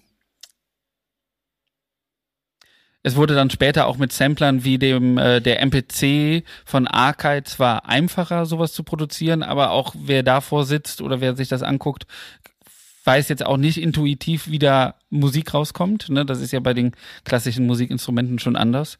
Ähm, aber die nutzen diese Möglichkeit halt, was zu machen, was man vielleicht sonst mit Musik oder mit einem Instrument nicht hinbekommen könnte, nämlich Sachen gleichzeitig spielen, äh, die eigentlich nicht gleichzeitig gespielt werden könnten oder sowas. Genau, ähm, richtig. Und dahinter steckt ein struktureller Gedanke und eine Kritik, die in der Kölner Szene, in der sich Maus an Mars bewegt haben, die damals sogenannte A-Musik-Szene um den äh, ja heute noch existierenden, ganz tollen, ganz wichtigen Plattenladen A-Musik ähm, gruppiert hat. Nämlich, wer macht da eigentlich die Musik? Äh, das war eine Frage, die ein anderer ähm, Produzent aufgeworfen hatte, FX Randomitz, ähm, der sehr, sehr, sehr eng mit dem Jan Werner befreundet war und der halt so ein bisschen so ein Musicians-Musician war. Der sagte, wenn wir am Computer Musik machen, bedienen wir uns natürlich gewisser Programme. Die Programme hat jemand programmiert. Das heißt, wenn wir die Musik hören, die jemand am Computer macht, ist es dann unsere, unsere Musik oder ist es die Musik der Programmierer? Das heißt also, wenn ich mit einem Computer Musik mache, dann muss ich ähm, ja, dann soll ich mich nicht nur freuen über diese unendlich vielen Möglichkeiten des, des Schneidens, Umstellens, des Samplens, des Variierens, des Verbiegens, sondern mich immer auch fragen, ähm, inwiefern folge ich bestimmten Mustern, die jemand anderes mir vorgegeben hat. Und das müsste man eigentlich durchbrechen ähm, und im, im Idealfall de- oder re auf jeden Fall umprogrammieren.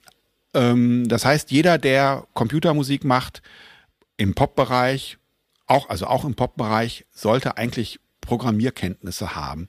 Ich weiß, ich kenne mich da auch nur sehr oberflächlich aus, dass es dann später ähm, Programme zum Musikmachen ähm, gab, die wesentlich mehr Variationen bieten den Leuten, also wenig, wesentlich weniger vorgeben, einen viel größeren Eigenanteil, ähm, äh, äh, ja auch, ich sag mal, programmierkünstlerischen Eigenanteil erfordern. Das kam, glaube ich, ein bisschen später.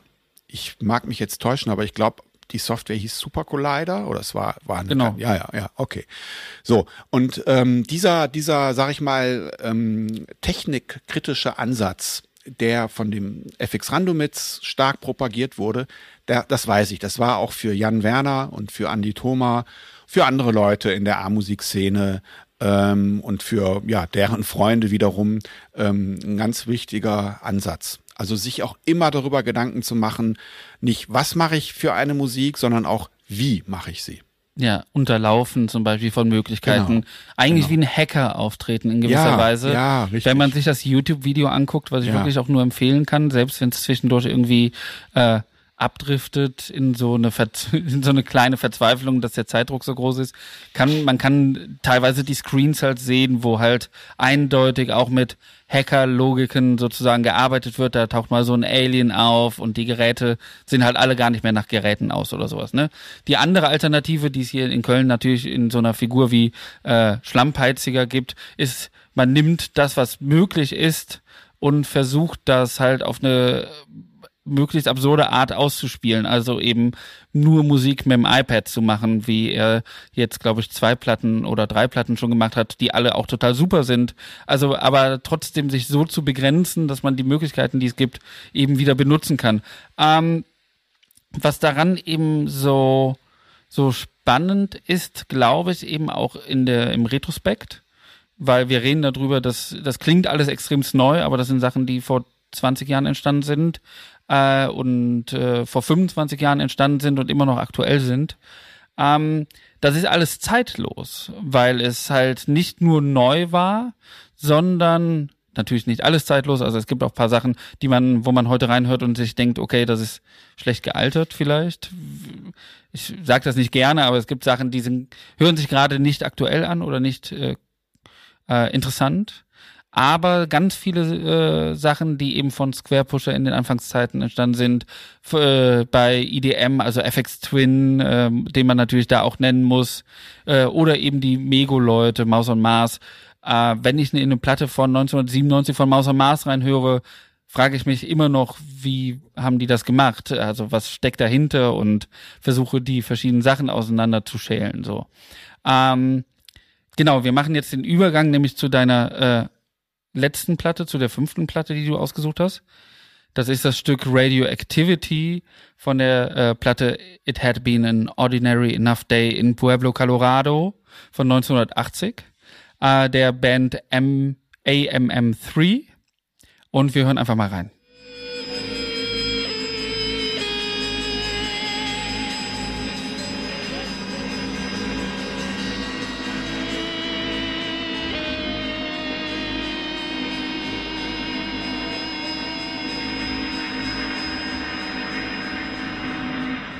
Wie der Name schon sagt, es geht hier um eine eigentlich dritte Inkarnation einer anderen Band, nämlich AMM.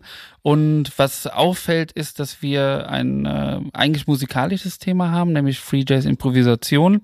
Und die ganze Zeit hin und her wanken zwischen sehr politisch und kaum politisch, sage ich mal. Also La Polar versus äh, äh, Agitprop in gewisser Weise. Und äh, bei AMM sind wir auf jeden Fall auf der Seite des Agitprops angesiedelt, sage ich mal. Äh, was aber auch ein Problem dieser Band war, die aus äh, äh, Keith Rowe, äh, Cornelius Cardew bestand ähm, und es dann äh, auch immer wieder zu Brüchen gar, kam, abgesehen äh, von einem tödlichen Unfall, den Cornelius Cardew dann hatte, was halt das Bandprojekt E hat äh, jäh yeah enden lassen. Ähm, wir müssen aber ein bisschen aufarbeiten, weil ganz viele Namen, ganz interessanter Zusammenhang. Das Kapitel heißt im Buch auch Postserialismus. Ähm, wer war Cornelius Cardew? Wer war Keith Rowe? Wer ist Keith Rowe?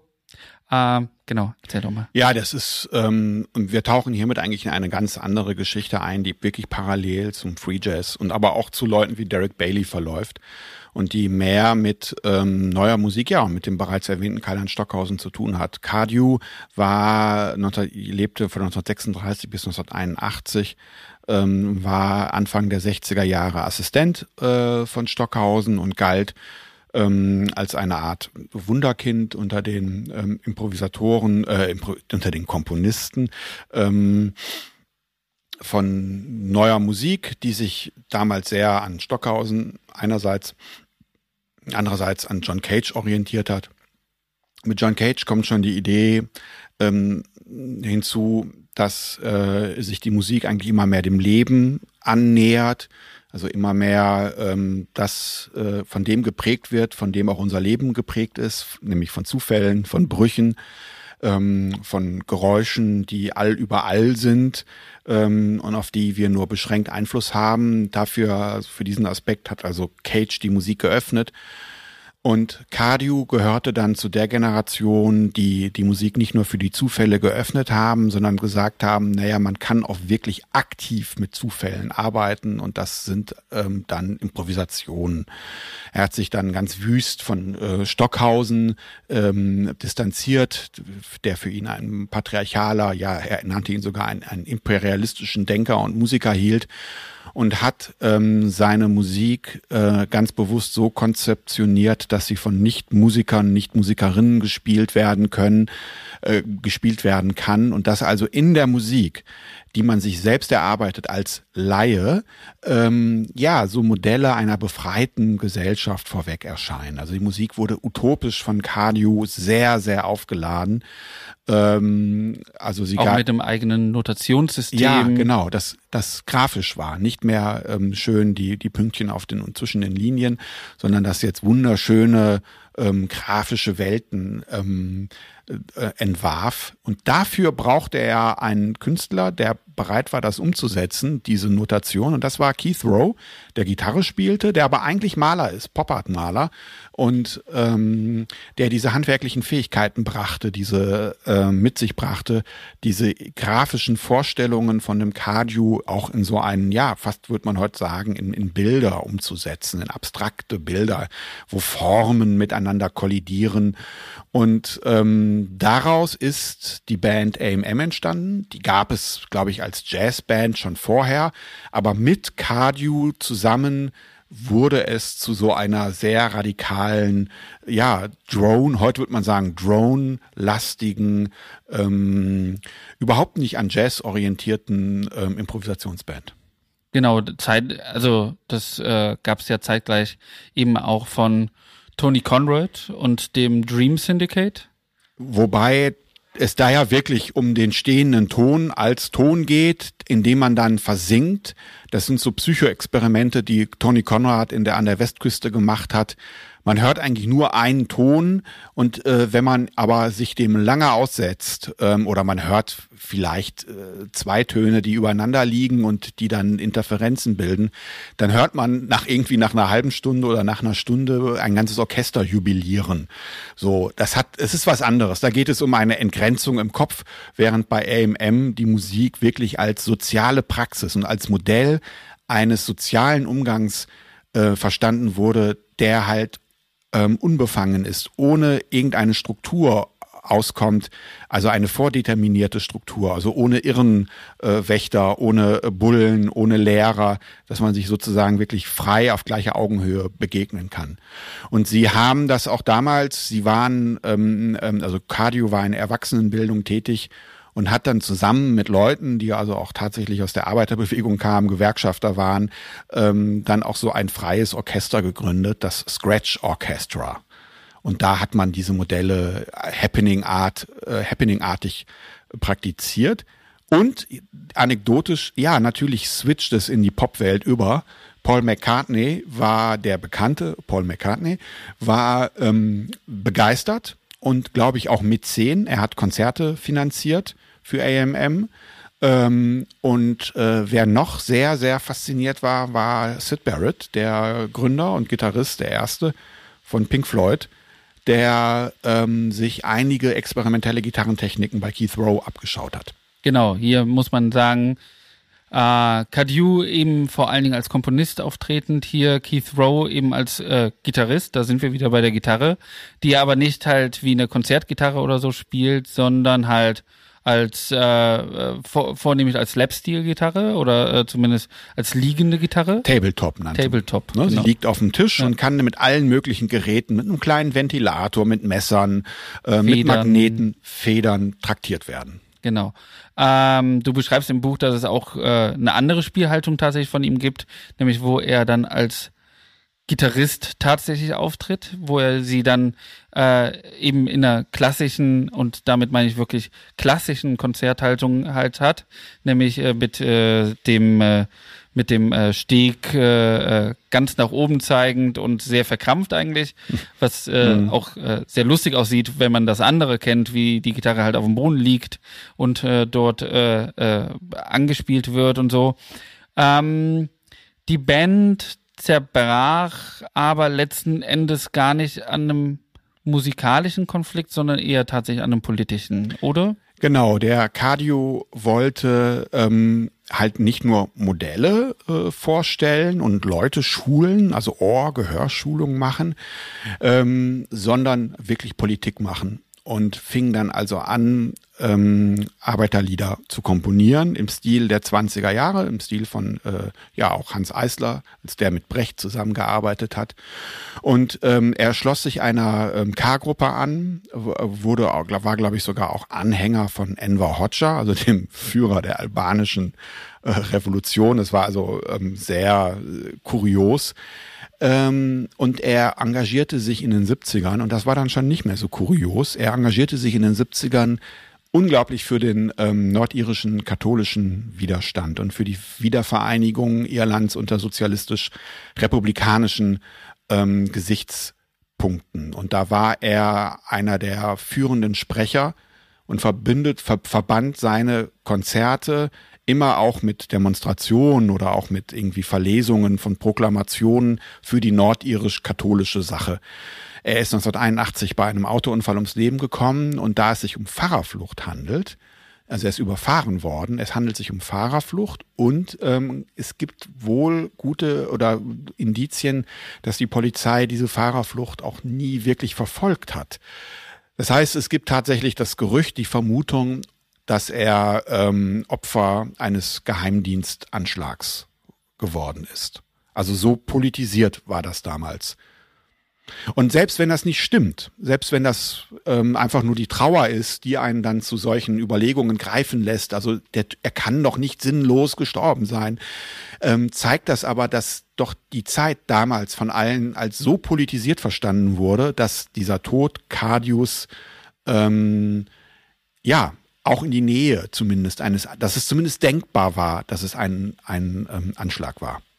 Was ja ganz interessant ist, wo wir nämlich eben zum Free Jazz kommen. Es gab ja nach dem Verschwinden und nach dem äh, Auftauchen von Albert Eiler dann äh, eben auch die Theorie, dass er von der CIA getötet worden ist. Äh, was glaube ich auch eher Verschwörungstheorie war. Das auf jeden Fall, ja. Aber ähm, aber äh, davon mal ab, was man hier ja auch sagen kann, genau, er war in der K-Gruppe, er war Maoist auch. Genau. Ähm, mhm. das, äh, die Band gab es aber auch nach dem Tod noch. Oder beziehungsweise nach seinem Ausstieg, wo er Arbeiterlieder komponiert hat. Ne? Dann haben, haben andere, also der Schlagzeuger, von dem noch gar nicht die Rede war, Eddie Prevost ähm, oder Eddie Prevost, ähm, der hat dann weitergemacht und der war eher auf dieser anarchistischen La Polar-Linie. Er meinte, also wir müssen einfach nur zeigen, dass die Musik frei ist und dass wir uns in der Musik frei begegnen können. Dann haben die Leute daraus die dann die Möglichkeit, ähm, daraus Schlüsse für ihr Leben zu ziehen. Auch eine etwas überhöhte Sicht der Kunst, also, ah, ich höre Free Jazz und ich werde dadurch ein besserer Mensch. Das wäre natürlich wahnsinnig schön. Genau, aber weil was revolutionär da bei denen war, war ja auf jeden Fall auch, dass ich glaube, Konzerte waren eigentlich alle immer umsonst oder äh, es gab einen Zeitraum auf jeden Fall, wo Konzerte umsonst waren, wo teilweise auch Leute äh, auf die Bühne kommen durften. Also es ist eine Phase, jetzt nicht unbedingt bei Ihnen, aber es ist eine Phase auf jeden Fall, wo sich die komponierte Musik so weit öffnet, wo man eben versucht, Laien auch wieder dazu zu holen und sie und den Unterschied zwischen Bühne und Konzertraum zu nivellieren. Ja, das ist diese Idee, die ganz stark in den 60ern groß war und auf die natürlich immer bis heute immer wieder Leute fasziniert gucken. Ne? Also komm, wir reißen die Begrenzung, wir reißen die imaginäre Mauer zwischen Bühne und Saal und Publikumssaal ein. Und es gibt also auch diese Konzerte, ähm, von denen berichtet wird, die bei Dunkelheit stattfinden oder wo gar keine Bühne ist und sich ähm, man sich sozusagen mit seinen Instrumenten auch im Publikum platziert und so, ja, das wurde damals sehr viel, nicht nur von AMM natürlich, also oder von dem Scratch Orchestra. Es gab sehr viele solcher Ideen, ähm, wo das versucht wurde oder wo das halt einfach auch mal praktiziert wurde. Ne? Weltweit. Also in Japan gibt es so eine Szene, in den USA, ja weltweit. Damit meint man eigentlich natürlich, heute würde man sagen, den globalen Norden. Ne? Ja. ja. Keith Rowe äh, spielt heute noch eigentlich, äh, hat in der Zwischenzeit auch mit allen Großen der Szene zusammengespielt. Und der Szene heißt in diesem Falle eben aus dieser sehr seltsamen, kruden Mischung eigentlich, die du in deinem Buch beschreibst, die sich um 2000 gegründet hat oder gebildet hat oder rauskristallisiert hat und die bis heute Bestand hat, nämlich so eine, äh, ich glaube, der äh, äh, englische Musiksoziologe, äh, Simon Reynolds hat es äh, erst vor zwei oder drei Jahren als Festival Music bezeichnet, also als Musik, die bei Festivals stattfindet, also bei Events, die halt in der Lage sind, das darzustellen überhaupt, worüber wir hier reden, nämlich eine Mischung aus Elektronika, Free Jazz, Improvisation, Kompo Komposition, wo Phil Neil Block auf Keith Rowe, auf Evan Parker und so weiter tritt. Worüber wir noch gar nicht geredet haben, sind neuere Sachen. Und es ist auch ein bisschen schwierig darüber zu reden, weil viele der aktuellen Szenen, die ja auch sehr, sehr in, sehr, sehr modern, sehr, sehr aktuell sind äh, äh, und äh, gehypt werden, muss man ja auch sagen, wie zum Beispiel die Londoner Szene, äh, sich ich sag mal, ganz gezielt bei manchen Spielhaltungen und so bedient die teilweise auch akustisch vielleicht äh, äh, emuliert oder simuliert und gleichzeitig aber immer wieder dabei bleibt, äh, in einer äh, in einer äh, synthetischen Mischung zu bleiben, die sich eben nicht auf etwas ver, äh, versteift. Und da kommen wir zu meinem letzten Stück, äh, dieses Jahr erschienen, auch schon auf der King Georg Seite besprochen tatsächlich. Es geht um das Duo Binke und Moses, also Binke Golding und Moses Boyd, die beide sehr daran sind, äh, Zusammenhänge aufzubrechen. Moses Boyd ist ein äh, Fan der äh, englischen Bassmusik Grime, Bass-Rap-Musik Grime und äh, auch äh, ähm, von, von anderen Bassmusiken wie Dubstep und so weiter, äh, äh, afro-karibischen Musiken, äh, eben wie klassischen Dub äh, und Reggae und so weiter. Und es gibt halt diese Band, Binke und Moses, wo die beiden Freunde zusammenkommen, die auch in verschiedenen Bandkonstellationen dann entweder für den einen trommeln, Moses Boyd ist ein Drummer, äh, Binker Golding ist ein Saxophonist. Und dieses Jahr auf der Platte Feeding the Machine pflegen sie einen Semi-Free Jazz, so nennt man es gerade. Äh, und äh, die Platte ist ganz, ganz toll. Und da hören wir jetzt mal ganz kurz rein in das Stück Acceleratometer Overload, glaube ich, heißt es. Wir hören mal rein.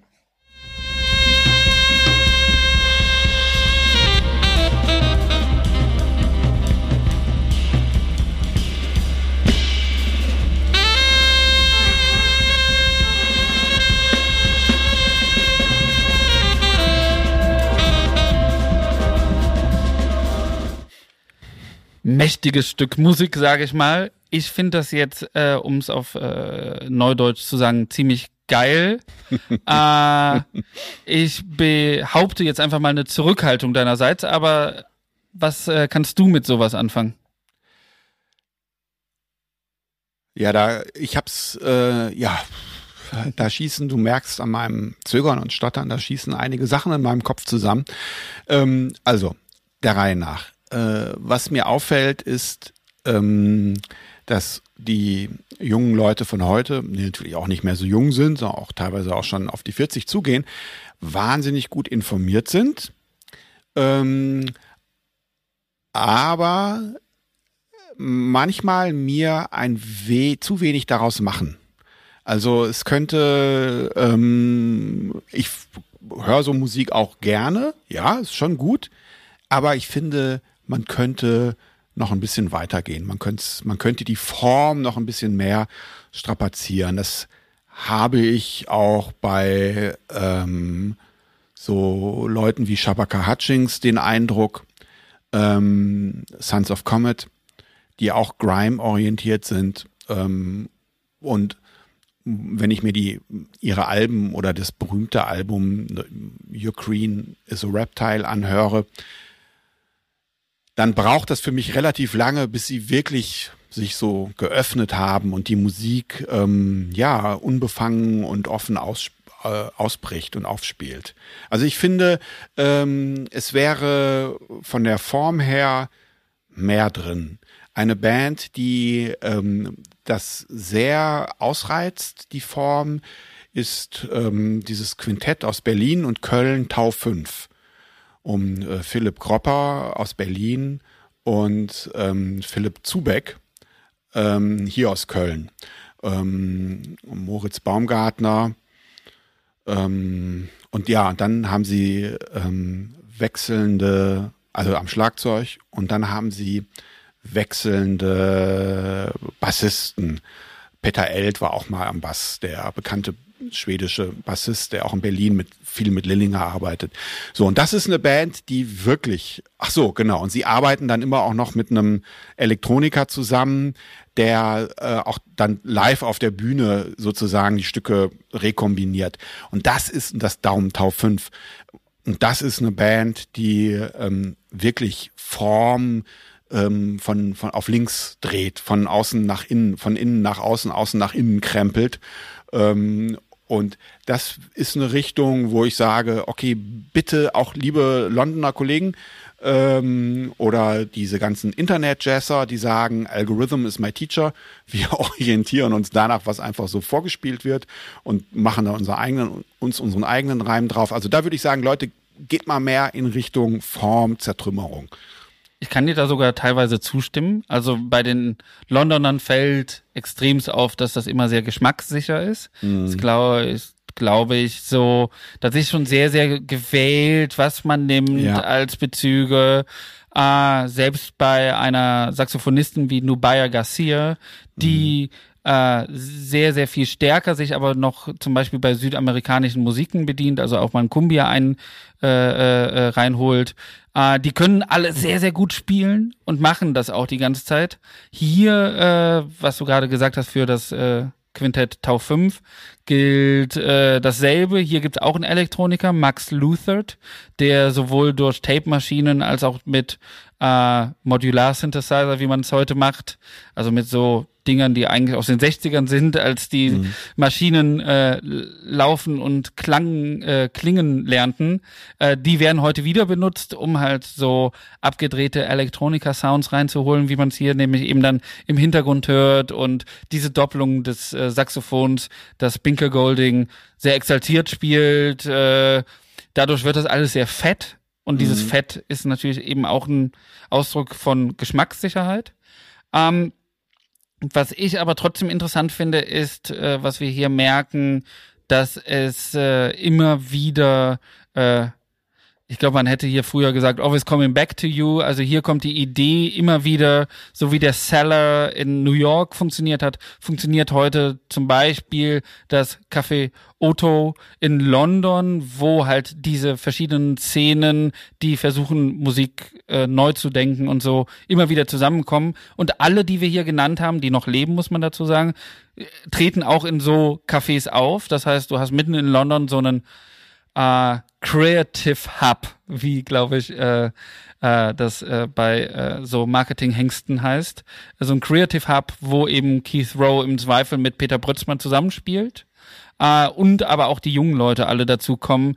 Äh, wir haben ganz viele natürlich heute auch nicht nennen können, wo man jetzt Shoutouts geben könnte, äh, wie Chris Corsano oder Mette Rasmussen, oh ja. die mhm. sehr wichtig sind, ja, die wir, ja. äh, wir haben nur zehn Platten, vielleicht machen wir das nochmal, wo wir auf die. Aber dann nur, genau, die jungen Leute, ja, Mette Rasmussen ist ganz großartig. Ja, ja. wo wir auf die nochmal zu sprechen kommen. Ähm, was, was, ich frage aber trotzdem als allerletzte Frage, nehmen wir mal einen Ausblick, wie lang oder dein Buch ist 20 Jahre alt, ich mach's mal so. Und gefühlt hat sich wenig geändert und gleichzeitig sehr viel, sage ich mal. In dem Sinne, dass wir jetzt 10, 15 Jahre nur über die Retromania eben von eben schon genannten Simon Reynolds geredet haben. Äh, Gleichzeitig fühlt sich alles, was im Buch vorkommt und auch einige Sachen, die gerade stattfinden, sehr, sehr neu an. Ne? Auch wenn es eine Traditionslinie gibt, das ist alles gar nicht so alt. Das ist teilweise ziemlich neu. Empfindest du das auch als etwas äh, betagtere Person? Ähm, ich, ja, da kann ich jetzt erstmal nur Ja zu sagen. Ähm, und ich glaube. Du bist natürlich nicht betagt, du bist 48, also. 47. 47. Noch. Ja, gut, es kommt darauf an, wann der Podcast äh, ausgestrahlt wird, ausgespielt wird. Also jetzt bin ich noch 47. Ähm, die Musik ist doch in einem ganz hohen Maße abhängig von den zeitlichen Umständen. Und ähm, die sind in der Tat im Umbruch. Ähm, und ich meine damit natürlich die weltpolitischen Krisen, in denen wir stecken und wie man sich dazu verhalten soll, von dem Krieg in der Ukraine. Naja, bis hin, klar, bis hin zu dem äh, völligen Desaster der kaputten oder verrotteten öffentlichen Infrastruktur in Deutschland. Ähm, und die Stimmung oder die Situation ist so, dass Jazz natürlich nicht in der Breite, aber doch an ganz vielen Punkten für ganz viele Künstler eine Gewinnermusik der Corona-Krise ist. Sie ist gefördert worden und es waren ja auch schon, ähm, man redet immer, die letzten zwei Jahre war ich nicht vor der Tür. Ähm, aber es gab schon im Juni, Anfang Juni 2020 Jazzkonzerte. Ja, ist ja klar, man geht raus, man sitzt bestuhlt, man sitzt an Tischen mit Abstand. Also Jazz war eine Musik, die bis auf die ganz harten, bitteren Monate immer funktioniert hat, immer auch aufgeführt werden konnte. So. Und sie wurde auch zumindest in NRW als besonders förderungswürdig angesehen. Das heißt also, relativ gesehen, relativ gesehen geht's der Jazzszene gerade ziemlich gut. Dennoch aber stehen uns große Krisen bevor. Die Inflation ist ja schon da.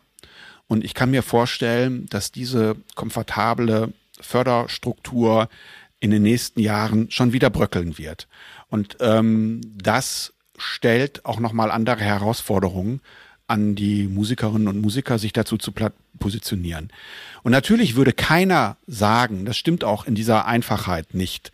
Ah ja, ähm, es gibt weniger Geld, wir werden wieder aufs Abstellgleis geschoben, deshalb werden wir ärgerlicher und deshalb wird unsere Musik ärgerlicher. So linear ist dieser Prozess nicht. Ja, dennoch ja, du, du hast ja auch immer wieder dieses Wort des Diffundieren, des Einsickerns verwendet. Ne? Äh, ähm, und ich bin mir sicher, dass diese Krisen, in denen wir stecken, auch in die Musik, in die Musiken einsickern werden und sie ähm, auch radikalisieren werden. Danke, Felix. Ich glaube, wir kommen mal zum Ende, damit äh, Sie zu Hause genügend Zeit haben, in alle Stücke, alle Platten, die wir genannt haben, reinzuhören. Und ich sag äh, genau, danke Felix und ganz meinerseits. Vielen Dank nochmal für die Einladung. Ja, King Georg, Zehnerkarte, Felix Klopotek, How They Do It. Bis bald.